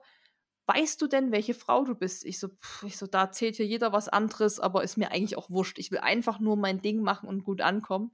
Und dann sagte er da habe ich ihm das nur erzählt. Ich so, ja, hier vorne meinte mal jemand Erste, dann hinten meinte jemand Dritte.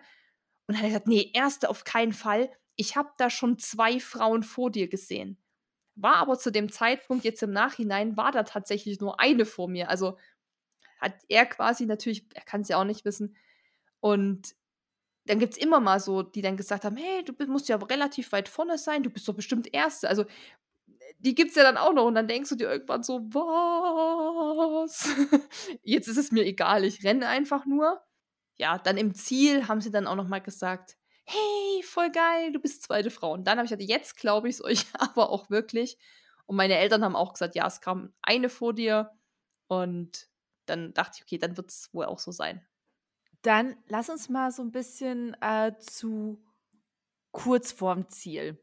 Also du hattest irgendwann, du hast dich die ganze Zeit gut gefühlt, du konntest deine Pace halten und irgendwann war der Moment, jetzt ist das letzte Gel dran.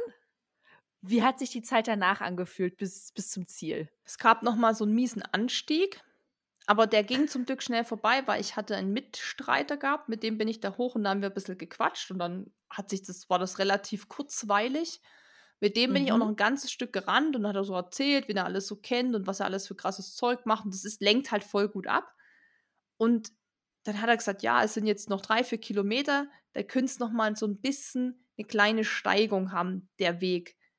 Ja. Und dann hat sich aber rausgestellt, weil der ist da auch schon mehrmals mitgelaufen, Mhm. das ist ja, die Steigung ist ja umgekehrt gewesen. Wir sind ja andersrum gelaufen dieses Jahr. Ach so, ja. Das heißt, es war keine Steigung, sondern war, war leicht abfällig. Und ich so, wie geil ist das denn, dass du jetzt den 1% halt abfällig hast? Da war ich, da hatte ich dran so, ich glaube, das nennt man dann wahrscheinlich Runners High. Da bin ich einfach nur noch gerannt wie eine Irre. Ich habe auch meinen Eltern dann im Ziel, habe ich zu meiner Mutti gesagt, ich keine Ahnung, ich bin gerannt wie eine Irre am Ende. Vor allem für was? wie, wie lang? Drei, vier Kilometer, sagst du. Ja, roundabout. Und nach dem Anstieg, da waren es schon noch mal so, ja, fünf waren es. Da bin ich noch mal so den, er ja, so, Ungefähr eine Handvoll, okay. Ja. Weil bei 92 Kilometern nimmt man es jetzt auch ja, nicht mehr so nee. genau. genau, es waren ja auch nur 91,8 oder so. I'm sorry. Aber die 200 Meter zur Dusche können wir ja mitzählen. Ich wollte gerade sagen, auf der, auf der Webseite stand, glaube ich, auch 92 Kilometer. Ja, wie gesagt, das ist ja eben alles nicht technisch total ausgemessen und so. Und da geht es auch gar nicht Ja. darum, jetzt um so wie beim Marathon, weißt du, wo es dann da wirklich um jede Sekunde geht am Ende. Das ist ja dann nicht, aber Okay, aber nochmal zurück zu Mhm. deinen letzten Kilometern. Gerannt wie eine Irre einfach. Bin einfach nur gerannt. Gerannt wie eine Irre. Und dann hatte Hast du noch irgendwie nachgedacht? Hast du noch mal über irgendwas irgendwie, gleich ist es vorbei oder wow, was für eine Pace oder einfach nur so Ziel, Ziel, Ziel. Ja, ich habe dann auf meine Uhr gesehen, weil dann eben niemand mehr vor und hinter, also auch hinter mir war noch der eine Mann, aber vor Mhm. mir war niemand mehr. Das heißt, ich habe dann meine Karte auf der Uhr angemacht, dass ich mich nicht noch irgendwie verlaufe auf den letzten Metern. Da ging es aber auch nur noch geradeaus, aus dem Wald dann raus und dann auf diese Straße. Und da Mhm. habe ich dann auf meiner Uhr schon gesehen, also kennst du wahrscheinlich auch, ach nee, du hast, hast du eine Garmin? Nee. Bei Garmin hast du es dann zumindest, wenn du dann so, glaube ich, 500 oder ab einem Kilometer vom Ziel ähm, steht dann, da steht halt unten, wie viele Kilometer es noch sind. Und wenn es, glaube ich, nur noch ein Kilometer ist und weniger, hast du dann noch so eine, so eine Zielflagge daneben. So ein, Oh. ja, so eine kleine. Und da wusste ich dann so, boah, okay, jetzt ist zielnah und da habe ich gar nichts mehr gedacht, ich, nur, ich bin einfach nur gerannt. So, Ja. Aber auch nicht jetzt so verbissen gerannt, so, äh, ich muss jetzt irgendwie hier, weil Sondern einfach glücklich. Genau, so du ein- bist einfach glücklich ins Ziel. ja, ich habe auch die ganze Zeit irgendwie noch gelächelt. Also Dennis Papa hat auch Fotos gemacht. Da sehe ich auch nie irgendwie jetzt fertig aus. Ne? Oder ich bin ja. Ja. auch nicht ins Ziel und bin umgekippt, sondern bin ins Ziel rein. Oh, uh, Family und die. Es war, also, keine Ahnung, da habe ich auch zu meinen Eltern gesagt, kein Plan, was hier los war. Aber es lief einfach, ich hätte bestimmt noch acht Kilometer weiter so rennen können. In dem Moment war einfach nur Rennen. Und es lief einfach geil. Und ich denke mir immer, wenn es dann gut läuft, warum soll ich mich dann bremsen? So, Nee, ne? besonders nicht auf den letzten Kilometern. Also Ja. Das wäre ja äh, verschenkt. das kennt man doch auch, oder so letzten Kilometer will man eh noch mal so alles rausholen und alles, was geht. Ich finde, das ist immer noch mal so dieser Zielgedanke, so, ah, jetzt komm, noch 500 Meter noch mal alles geben. Und dann ging es halt auch noch bergab. Und da konntest du einfach so geil noch mal laufen lassen, dass es eigentlich dann auch nicht wirklich so anstrengend war, wie wenn du es halt jetzt auf der Geraden hast oder berghoch. So, dann warst du im Ziel. Dann ist natürlich immer die Frage, wie ging es dir da? Erleichtert, glücklich? Dann hast du noch erfahren, dass du zweite Frau bist. Du warst, okay. war einfach, es war einfach richtig, war richtig gut drauf. Ich war einfach richtig happy, habe mich richtig gefreut. Dass meine Familie hat mich ja überrascht. Ich wusste ja nicht, dass die Mhm. kommen. Die standen, Ach. ja, die standen dann plötzlich bei Kilometer 48 mit wieder Sirene, Schildern und Glocken und alles, was irgendwie Lärm macht, standen sie schon da. Und die waren, Dennis Eltern kamen dann auch noch mit Flocky. Das heißt, waren halt auch alle Mhm. da. Ich bin halt einfach rein und normalerweise ist man doch dann erstmal so durch und so, oh, wir reden später und ich muss erstmal klarkommen und so. Hatte ich gar nicht. Ich bin rein so, hey, cool, dass ihr alle da seid und rumgeschnattert wie eine Wilde. Ich so, ich gehe schnell duschen. Dann bin ich duschen gegangen, das war auch kein Problem. Dann habe ich mir noch was zu essen geholt und es war einfach so, auch dann im Auto, klar, ich war dann irgendwann schon müde und wollte dann auch schlafen. Aber ich war nicht durch. Das, was wir vorhin schon gesagt haben nach diesen Mhm, Longruns. mhm. Ne, wo du auch so, kennst du das, wenn die Augen sich so anfühlen, als hättest du den ganzen Tag geheult? Ja, einfach brennen. Ja, einfach so- brennen. so- du kannst die Augen gar nicht zumachen, Ja. weil wenn du die zumachst, brennen die noch mehr. Und die, die fühlen sich so, die haben, das ist doch so ein ganz eigenes Schwer, Gefühl, ja. ne, wenn man so viel geweint hat, so verheulte Augen. Und so fühlt sich das doch manchmal an nach so einem harten Lauf. Die Augen sind dann genauso. Und Ja, weil du so dehydriert Ja, bist. und also und ne? alles. Und ich hatte das- Alles, alles zusammenkommt, die ganze Anstrengung, alles. Und das hatte ich halt gar nicht. Also ich habe dann gemerkt, okay, jetzt bin ich einfach auch groggy, es war ein langer Tag, jetzt will ich schlafen. Aber ich hatte auch nicht so sonderlich Hunger oder irgendwie so die Sachen, die man immer hat, von wegen, oh, jetzt muss ich essen oder mir ist jetzt noch schlecht, ich krieg nichts runter. Gar nicht. Ich war einfach, klingt jetzt irgendwie komisch, aber so wie wenn man jetzt von einem normalen Trainingslauf kommt, wo man jetzt Glücklich müde. Genau, wo man denkt, oh, es hat sich gut angefühlt, ich fühle mich, bin zufrieden. Und ich glaube, so hat sich auch angefühlt. Und ja, dann, dass ich da Zweite war, das habe ich dann auch irgendwie gar nicht so richtig gerallt. Und ich hab, muss auch sagen, die Ergebnisliste kam auch erst gestern. Und erst dann habe ich es auch geglaubt, muss ich ganz ehrlich sagen, weil ich dachte, naja, wer weiß, wie viele da schon vor mir waren. Das hat bloß keiner mitgekriegt, weil die schon in der Dusche standen oder so. Und Waren schon alle fertig und zu Hause. ja, schon fertig regeneriert.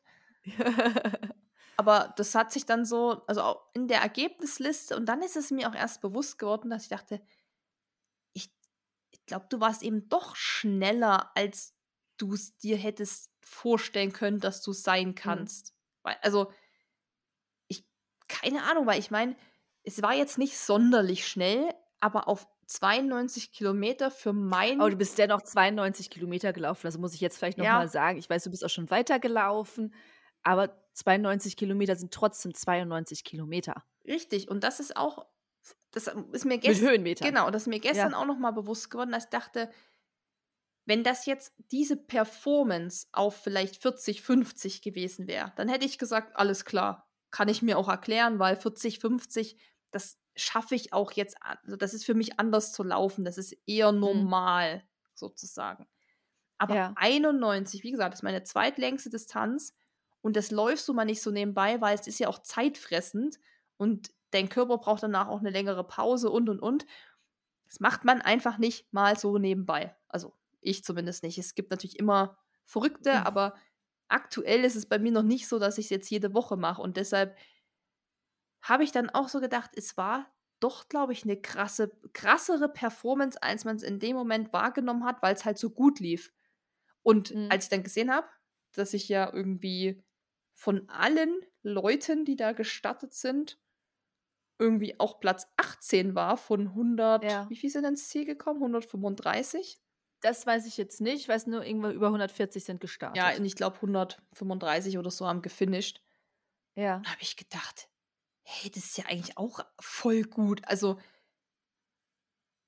weißt du, so, so, ich habe das, weil ich habe das ja nicht so krass, also wenn ich mich jetzt gequält hätte, 90 Kilometer Mhm, so, mhm. in, wo du dann im Ziel umkippst und wirklich so, oh, es geht gar nichts mehr und So, ich habe richtig Ja, dafür gekämpft. genau. aber Ja. Dadurch, dass es sich nicht so angefühlt hat, sondern es einfach, ich glaube, es, es war einfach, es hat halt alles gepasst, komplett.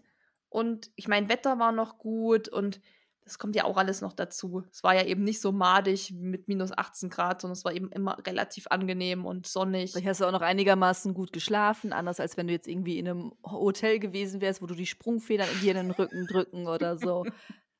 Ja, es ist, ist hat doch alles einen Einfluss. Ohne Scheiß, es sind, ja, es sind genau diese Kleinigkeiten, Sprungfedern im Rücken. Und dann denkst du dir beim Laufen, warum tut mir eigentlich du hast mein sehr Rücken- aktive Nachbarn im Hotel. Hatte ich auch schon. Denkst du, meine Güte, haben die eine Ausdauer? Ich will, will, muss auch mal schlafen. Ja, das ist übrigens auch ein Punkt, warum ich mich gern bei solchen kleineren regionalen Läufen anmelde, die irgendwie in der Nähe von meiner Familie sind. Weil so. es viel, viel stressfreier ist. Weil Ja, du kannst ja. zu Hause schlafen. Weißt du, das ist einfach, das macht schon mal übelst viel aus. So, von daher mag ich das auch schon gern. Das kann man immer gut verbinden. Da muss man kein Hotel buchen, Mhm. wie du auch sagst, Sprungfedern im Nacken. Hat jetzt eigentlich diese super Performance, ich meine, du hast dich gut gefühlt, du bist schneller gewesen, du hast dich danach nicht so, so matschig gefühlt. Hat das jetzt irgendwelche Konsequenzen auf dein weiteres Training, auf die Wettkämpfe, die du planst oder vielleicht auch auf das, was du im Juli vorhast? Du meinst, ob mich schon jemand gefragt hat, ob ich jetzt zur Olympia will? Ja, zum Beispiel, hat Olympia schon angerufen? Ja, aber ich bin so busy, ich musste absagen. also, ähm, nee, ich weiß auch noch nicht, was ich mit der I- Information anfangen soll, ehrlich gesagt, weil Ja. ähm, ich habe ja jetzt äh, vernünftigerweise, obwohl ich hätte jetzt schon direkt einen Tag, zwei Tage danach rennen können, vernunftsweise gesagt, so, nee, erstmal chillig. Ich habe auch noch anderes Mhm. Zeug zu tun, was dann ja eben immer liegen bleibt, wenn man mal einen ganzen Tag rennt. Und ich, ich ehrlich gesagt weiß ich es nicht, weil ich habe da jetzt auch schon mal so drüber nachgedacht, ob jetzt bei mir so ein Punkt erreicht ist, wo ich mich gerade verbessert habe. Also, weißt du, was ich Mhm. meine? So sagt man ja, früher hat man immer so gesagt, der Knoten ist geplatzt. Wenn man irgendwie lange irgendwie ne, was gemacht hat, auch so in der Schule. Mhm, mhm. Jemand hat dir hunderttausend Mal versucht zu erklären, wie diese Formel da zu lösen ist. Du hast es nicht gereilt. Und irgendwann, wie aus dem Nichts, hast du es gecheckt. Ja, ja, und dann hast du diese Aufgaben nur noch gemacht. Also, ah, ich kann das jetzt. So, ne, und dann hat man doch auch immer gesagt, ja, der Knoten bei der Eileen ist jetzt aber geplatzt hier in Mathe. Der ist nie in Mathe geplatzt, aber in anderen Fächern. Ja, same hier. ähm, ja, aber ich meine, so, da habe ich mich schon gefragt, okay, war das jetzt so ein One-Hit-Wonder? Ja, ja, genau, das Ne? meine ich Ja, jetzt. so. Das weiß ich, weiß ich nicht. Da müsste man im Prinzip eigentlich diesen gleichen exakten Lauf müsste man ja dann noch mal nächstes Jahr machen, wenn man da merkt, man ist drei Stunden langsamer, dann war es ein One-Hit-Wonder oder so. Aber ähm, jetzt. Obwohl das ja eigentlich zu lang ist. Eigentlich müsstest du den ja wahrscheinlich in einem Monat nochmal machen. Ja. Damit man das vergleichen kann, ob das jetzt wirklich. Aber gut. Okay, also du weißt es noch nicht genau, was du daraus ziehst. Und du sagst jetzt auch nicht, okay, ich gehe jetzt die nächsten Wettkämpfe alle ein bisschen ambitionierter, ein bisschen schneller an. Ähm. Achso, du meinst hier so äh, Siegesambitionell. Also man muss auch ehrlich Ja, darauf wollte ich eigentlich hinaus. Nee, also man muss auch mal die Kirche im Dorf lassen und unter uns gesprochen, da ist natürlich jetzt auch keine, das war jetzt keine mega Konkurrenz. Also nicht jetzt, dass ich mich schlecht reden will selber oder die, die gewonnen hat, überhaupt nicht, weil die war ja eh richtig, richtig stark. Also Hut ab. Die war ja noch mal mhm. Fast eine halbe Stunde schneller als ich. Oder jeder, der da ja, ja finish. Also sind trotzdem 92 Kilometer. Das wollen wir auch gar nicht absprechen. Ein jeder Mensch, der da ankommt, ist einfach eine Maschine. Und ähm, aber jetzt, ich meine, es ist ja eben trotzdem kein Berlin-Marathon oder so, wo dann auch wirklich nur die Profis mitlaufen oder sowas. Sondern das ist eben mhm. mal ein kleinerer Lauf, was ich natürlich auch cool finde, wenn man bei solchen Läufen halt mal so eine Chance hat. Auf Platz zwei oder so. Ich meine, ist ja auch cool. Aber ich, A, bin ich gar nicht der Typ. Ich, also wie gesagt, ich weiß gar nicht, was ich mit dieser Info anfangen soll aktuell. Ähm, Dennis sagt auch immer, ja, du verkaufst dich immer unter Wert und du kannst eigentlich noch mehr. Und dann sage ich immer, ja, aber ich will halt auch den Spaß nicht verlieren. Und ich mhm. weiß halt nicht, wie es dann ist, wenn man dann sich so Ziele setzt und sagt, nächstes Rennen, da und da, würde ich gern Top 3 machen. Und dann siehst du aber ja schon in ja. der Anmeldeliste, wenn dann wirklich viele Maschinen dabei sind, das sieht man dann ja schon. Ich glaube, mhm. dann macht das, ich weiß nicht, ob es dann noch so Bock macht für mich. Und okay wie gesagt, wir reden jetzt wirklich von einem kleinen Spendenlauf irgendwie. Ich meine, ich habe auch schon mal hier mhm. in München beim Waldperlachlauf, habe ich auch schon mal einen dritten gemacht. Bei 20 Kilometern. Da waren halt auch irgendwie 50 Leute oder so. Ne? Also, das ist ja mal ganz cool, so ein bisschen für Selbstbewusstsein, dass man sagt, hey, ne, auch ich habe mal eine Chance. Ist ja auch wurscht. Also, ich bin ja eh wegen was ganz anderem damit gelaufen, um zu mhm. trainieren mhm. und sowas. Und einfach, keine Ahnung, zu laufen und mich vorzubereiten. Und wenn das dann natürlich so einen Ausgang hat, ist ja voll cool.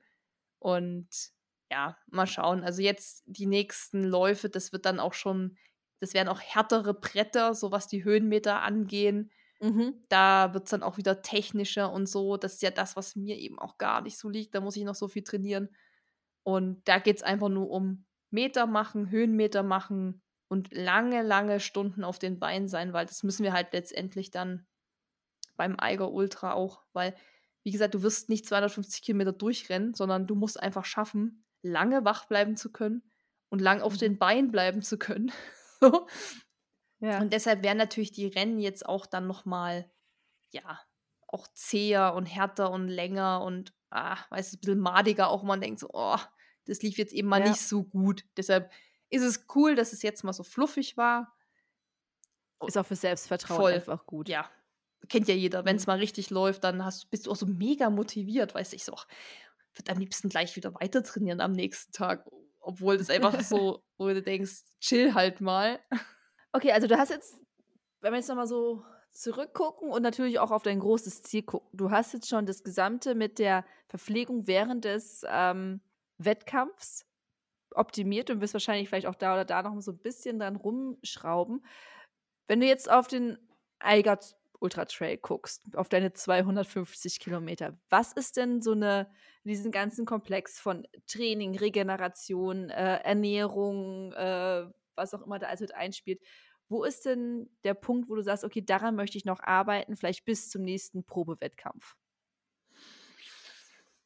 Hm, also Ernährung wird das Thema bleiben, auf jeden Fall. Wie du es mhm. auch gesagt hast, das ist noch lange nicht optimiert. Vor allem Verpflegung ist ja das eine, aber Ernährung im Alltag ist halt noch so ein ja.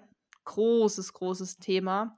Wenn man dann auch viel Stress hat und nicht so richtig kocht und dann gibt es halt auch nur so einen Riegel und ah, naja. Mhm.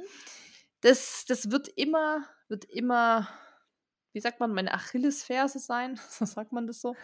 Und ja, ansonsten, was wir dann eben als nächstes auch angehen oder was wir Richtung Frühjahr, Spätfrühjahr, Frühsommer so angehen müssen, ist Thema Schlafmangel, also wirklich bewusst in den Schlafmangel zu trainieren. Sprich mhm. auch mal über Nacht hier unterwegs sein und auch wenn das nur Wandern ist, also gar nicht mal rennend, ähm, dass man sich einfach Schlaf entzieht, was natürlich fies ist, weil du Schlaf brauchst, um zu regenerieren und um fit zu sein. Aber das ist natürlich was, das musst du mal, glaube ich, was ich auch von Leuten weiß, die sowas schon mal gemacht haben, mhm. was nicht verkehrt sein kann zu machen. Also Schlafentzug zu trainieren. Jetzt dann, also ich meine, wir haben jetzt noch Februar.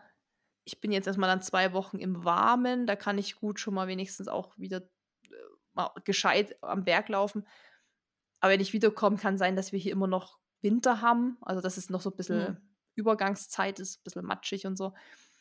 Aber dann wird es halt auch losgehen, dass wir wirklich sehr, sehr, sehr lange Touren machen. Also wird halt ein großes Zeitding werden einfach. Also krass, du musst das krass strukturieren, deinen Tag. Es wird sich halt erstmal nur noch alles um Training und Arbeiten drehen. Also mhm. du arbeitest und trainierst, arbeitest, trainierst.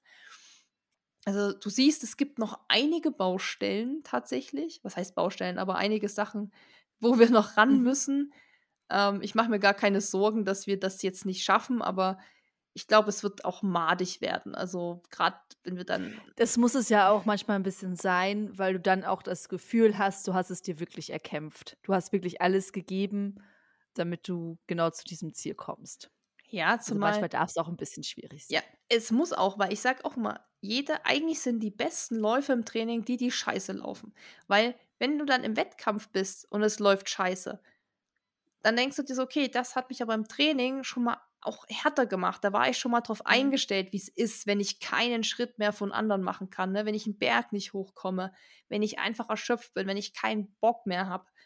Und diese ganzen schönen Trainingsläufe hier bei Sonnenaufgang, Sonnenuntergang, das ist alles schön und das, das ist auch wichtig, dass du halt auch motiviert bleibst. Aber das ist ja am Ende auch nicht unbedingt die Realität, dass wir da jeden Tag im Sonnenaufgang flanieren und uns in den Armen liegen und sagen, huh, einen Tag geschafft, sondern wir, wir haben halt 250 Kilometer vor uns mit 20.000 Höhenmetern und haben vier Tage Zeit. Und mein vier Tage, überleg mal, das ist eine ganze Arbeitswoche irgendwie fast das ist halt, man muss auch ehrlich sagen, das ist so fernab unserer Vorstellungskraft, dass wir, wenn wir immer so laufen und uns darüber unterhalten, immer sagen, das kann man gar nicht greifen. Ich meine, wir werden auch nicht da reingehen und sagen, oh mein Gott, wir müssen 250 Kilometer laufen, sondern du machst das einfach. Du gehst einfach los und dann guckst du da auch. Laufen erstmal bis zum ersten Verpflegungspunkt. Also du wirst es wahrscheinlich genau. wieder so, so klein. Die ersten ähm, 20 Kilometer so. Also, also das machst du da auf jeden Fall. Ja. Da denkst du wirklich nur in Etappen. Das wird schon so sein. Und dann, ich habe den größten Respekt vor dieser Nacht, also für, vor Nächten. Ich bin ja auch schon mhm. öfter durch die Nacht gelaufen. Das kann man schon machen. Das geht auch ohne jetzt große Einbußen am Ende. Aber so zwei, drei Nächte, das wird, das wird hart. Ja. Umso mehr bin ich gespannt äh, und freue mich darauf. darauf äh, davon gehe ich jetzt einfach aus, dass du uns schön nach und nach mitnehmen wirst. Ansonsten werde ich dir einfach Podcast-Termine reindrücken und sagen, Susi, du musst mir jetzt einen Zwischenstand geben und erzählen, wie es läuft. Es bleibt also unglaublich spannend bei dir, was du jetzt so vorhast, weil du hast dich ja auch Ende letzten Jahres sehr bedeckt gehalten mit dem, was du vorhattest. Ähm, hast mich ja auch im, im Trüben fischen lassen oder sowas. Ja, nee, das erzähle ja. ich jetzt alles nicht so. Umso spannender wird jetzt einfach die nächsten Monate äh, für dich und natürlich auch für uns, ähm, dich dazu begleiten und zu hören, welche Learnings du daraus ziehst, weil mit jedem Wettkampf, den du machst, lernen wir ja auch und wir dürfen dann nachher von, von deinen Erfahrungen profitieren, falls wir dann halt irgendwann mal auch den Brocken machen wollen oder äh, 250 Kilometer und dann können wir schon auf deine Weisheiten zurückgreifen. Ja, ich glaube, man kann das aber auch auf, man muss ja keine 250 Kilometer rennen, also. Nee, man kann das ja auch für genau. sich dann halt irgendwie adaptieren oder sowas. Genau. Also, also alleine. Es ist immer so, was mir auch oft hilft, bin ich auch ich meine, man hat auch mal seinen Struggle mit 10 Kilometern, das kennt ja auch jeder, oder manchmal überhaupt loszurennen. Und dann denke ich auch oft an Leute, die ich kenne, die noch krasseres Zeug machen, die 500 Kilometer durch irgendeine Schneewüste in Norwegen rennen. Dann denke ich mir so, guck mal, die quälen sich jetzt durch, müssen noch im Zelt pennen. da wirst du doch jetzt schaffen, 10 zu laufen. Also es ist auch viel, ja, also haben wir ja eh schon alles tausendmal durchgekaut, aber es ist ja eh alles auch immer mentales Ähm, Ja. Umso schöner ist es doch, Ja. dass du uns inspirierst, äh, Sachen zu machen und du holst wieder irgendwo deine Inspiration her. Und, Und in ähm, zwei Wochen ist schon der nächste Wettkampf? Ja, habe ich noch gar nicht gesagt. Hast du noch gar nicht gesagt? Ja, weil das relativ spontan auch war. Und zwar laufen wir auf Gran Canaria, den Trans Gran Canaria. Da gibt es auch 120, die machen wir aber nicht, sondern wir laufen die 65 und Aber ihr habt, da, ihr habt doch die ungeschriebene Regel. Man so, nee, nee, nee, nee, das nee, ist richtig, Eileen. Gilt nur nicht für Urlaub. Das gilt nur nicht, das gilt nur nicht für jedes Rennen. Nee, ähm, ich mache das ja mit meiner Freundin zusammen und ich habe ihr es auch gesagt, ich so, Ja. komm, wir machen die 120, komm, wir müssen alles mitnehmen, was lang und irgendwie sie gesagt, ja, sie will sich aber jetzt noch nicht komplett zerstören, weil Mhm. Es ist ja trotzdem dann erst der 5. März irgendwo. Klar, die Zeit rennt dann, aber Ja. und sie hat gesagt, nee, sie fühlt sich da wohler mit 65. Und da habe ich gesagt, komm, dann machen wir das. Ist mir ehrlich gesagt auch ein bisschen recht, so zwei Wochen nach 92 passt das für mich eigentlich auch, dass ich jetzt nicht, Ja. also 120 ist schon auch, oder es sind sogar 126. Das ist natürlich echt fies. Mhm. Aber ich glaube, sehr, sehr schön da in Gran Canaria da zu laufen. Ja, deswegen, liebe Susi, erhol dich gut äh, von deinen 92 Kilometern. Schlafe, leg die Füße hoch, massiere die Beine. Ich muss auch immer meinen Popo massieren, wenn ich viel laufe. Der verspannt sich bei mir immer. Echt? Bei mir auch. Ähm. Ich- Das war mein einziges Problem, so in Anführungszeichen Problem, dass meine rechte Pobacke sich unten, also, also so Richtung Hamstrings, also Richt- Richtung obere Oberschenkel oder was. Ja, ich habe das in- in im der- unteren Rücken, da wo der, die Pobacken anfangen. die Ritze sozusagen, die, die waagerechte Ritze. Nicht die Ritze, die, die, also Ich, ich glaube, Susi, wir sollten. du hast jetzt hier die Backe, ne? Hier unten, Ja. also unten, hier ist dann das Bein. Ja, klar, der, der Übergang vom, vom Po zum, zum hinteren Ja, Oberschenkel. Da, So, nicht Ritze sagen. also, also auf jeden Fall hat sich da eine leichte Verkrampfung bemerkbar gemacht, die auch noch etwas anhält, muss ich sagen, aber hat sich schon wieder rausgewackelt. aber da muss ich, da müssen wir mal unter vier Augen reden, was da das Geheimrezept ist, wie man das wegkriegt. Alles klar, Susi. Okay, Mit es dem- wird nicht mehr besser. Ich wünsche dir eine schöne Regeneration, erhol dich gut und ähm, In diesem Sinne, mit dieser Ritze verabschieden wir uns. Mit der, mit der, die, bis mit der waagerechten Ritze. Mit zur Waagerecht. Tschüss, Susi. Tschüss. Wenn dir dieser Podcast gefallen hat, hinterlass uns eine Bewertung und abonniere diesen Kanal, damit du auch in Zukunft keine Folge mehr verpasst. Für noch mehr Motivation und Trainingstipps folge uns auf Instagram unter dem Namen RunSkills sowie auf Facebook und Pinterest oder besuche unsere Website www.runskills.de.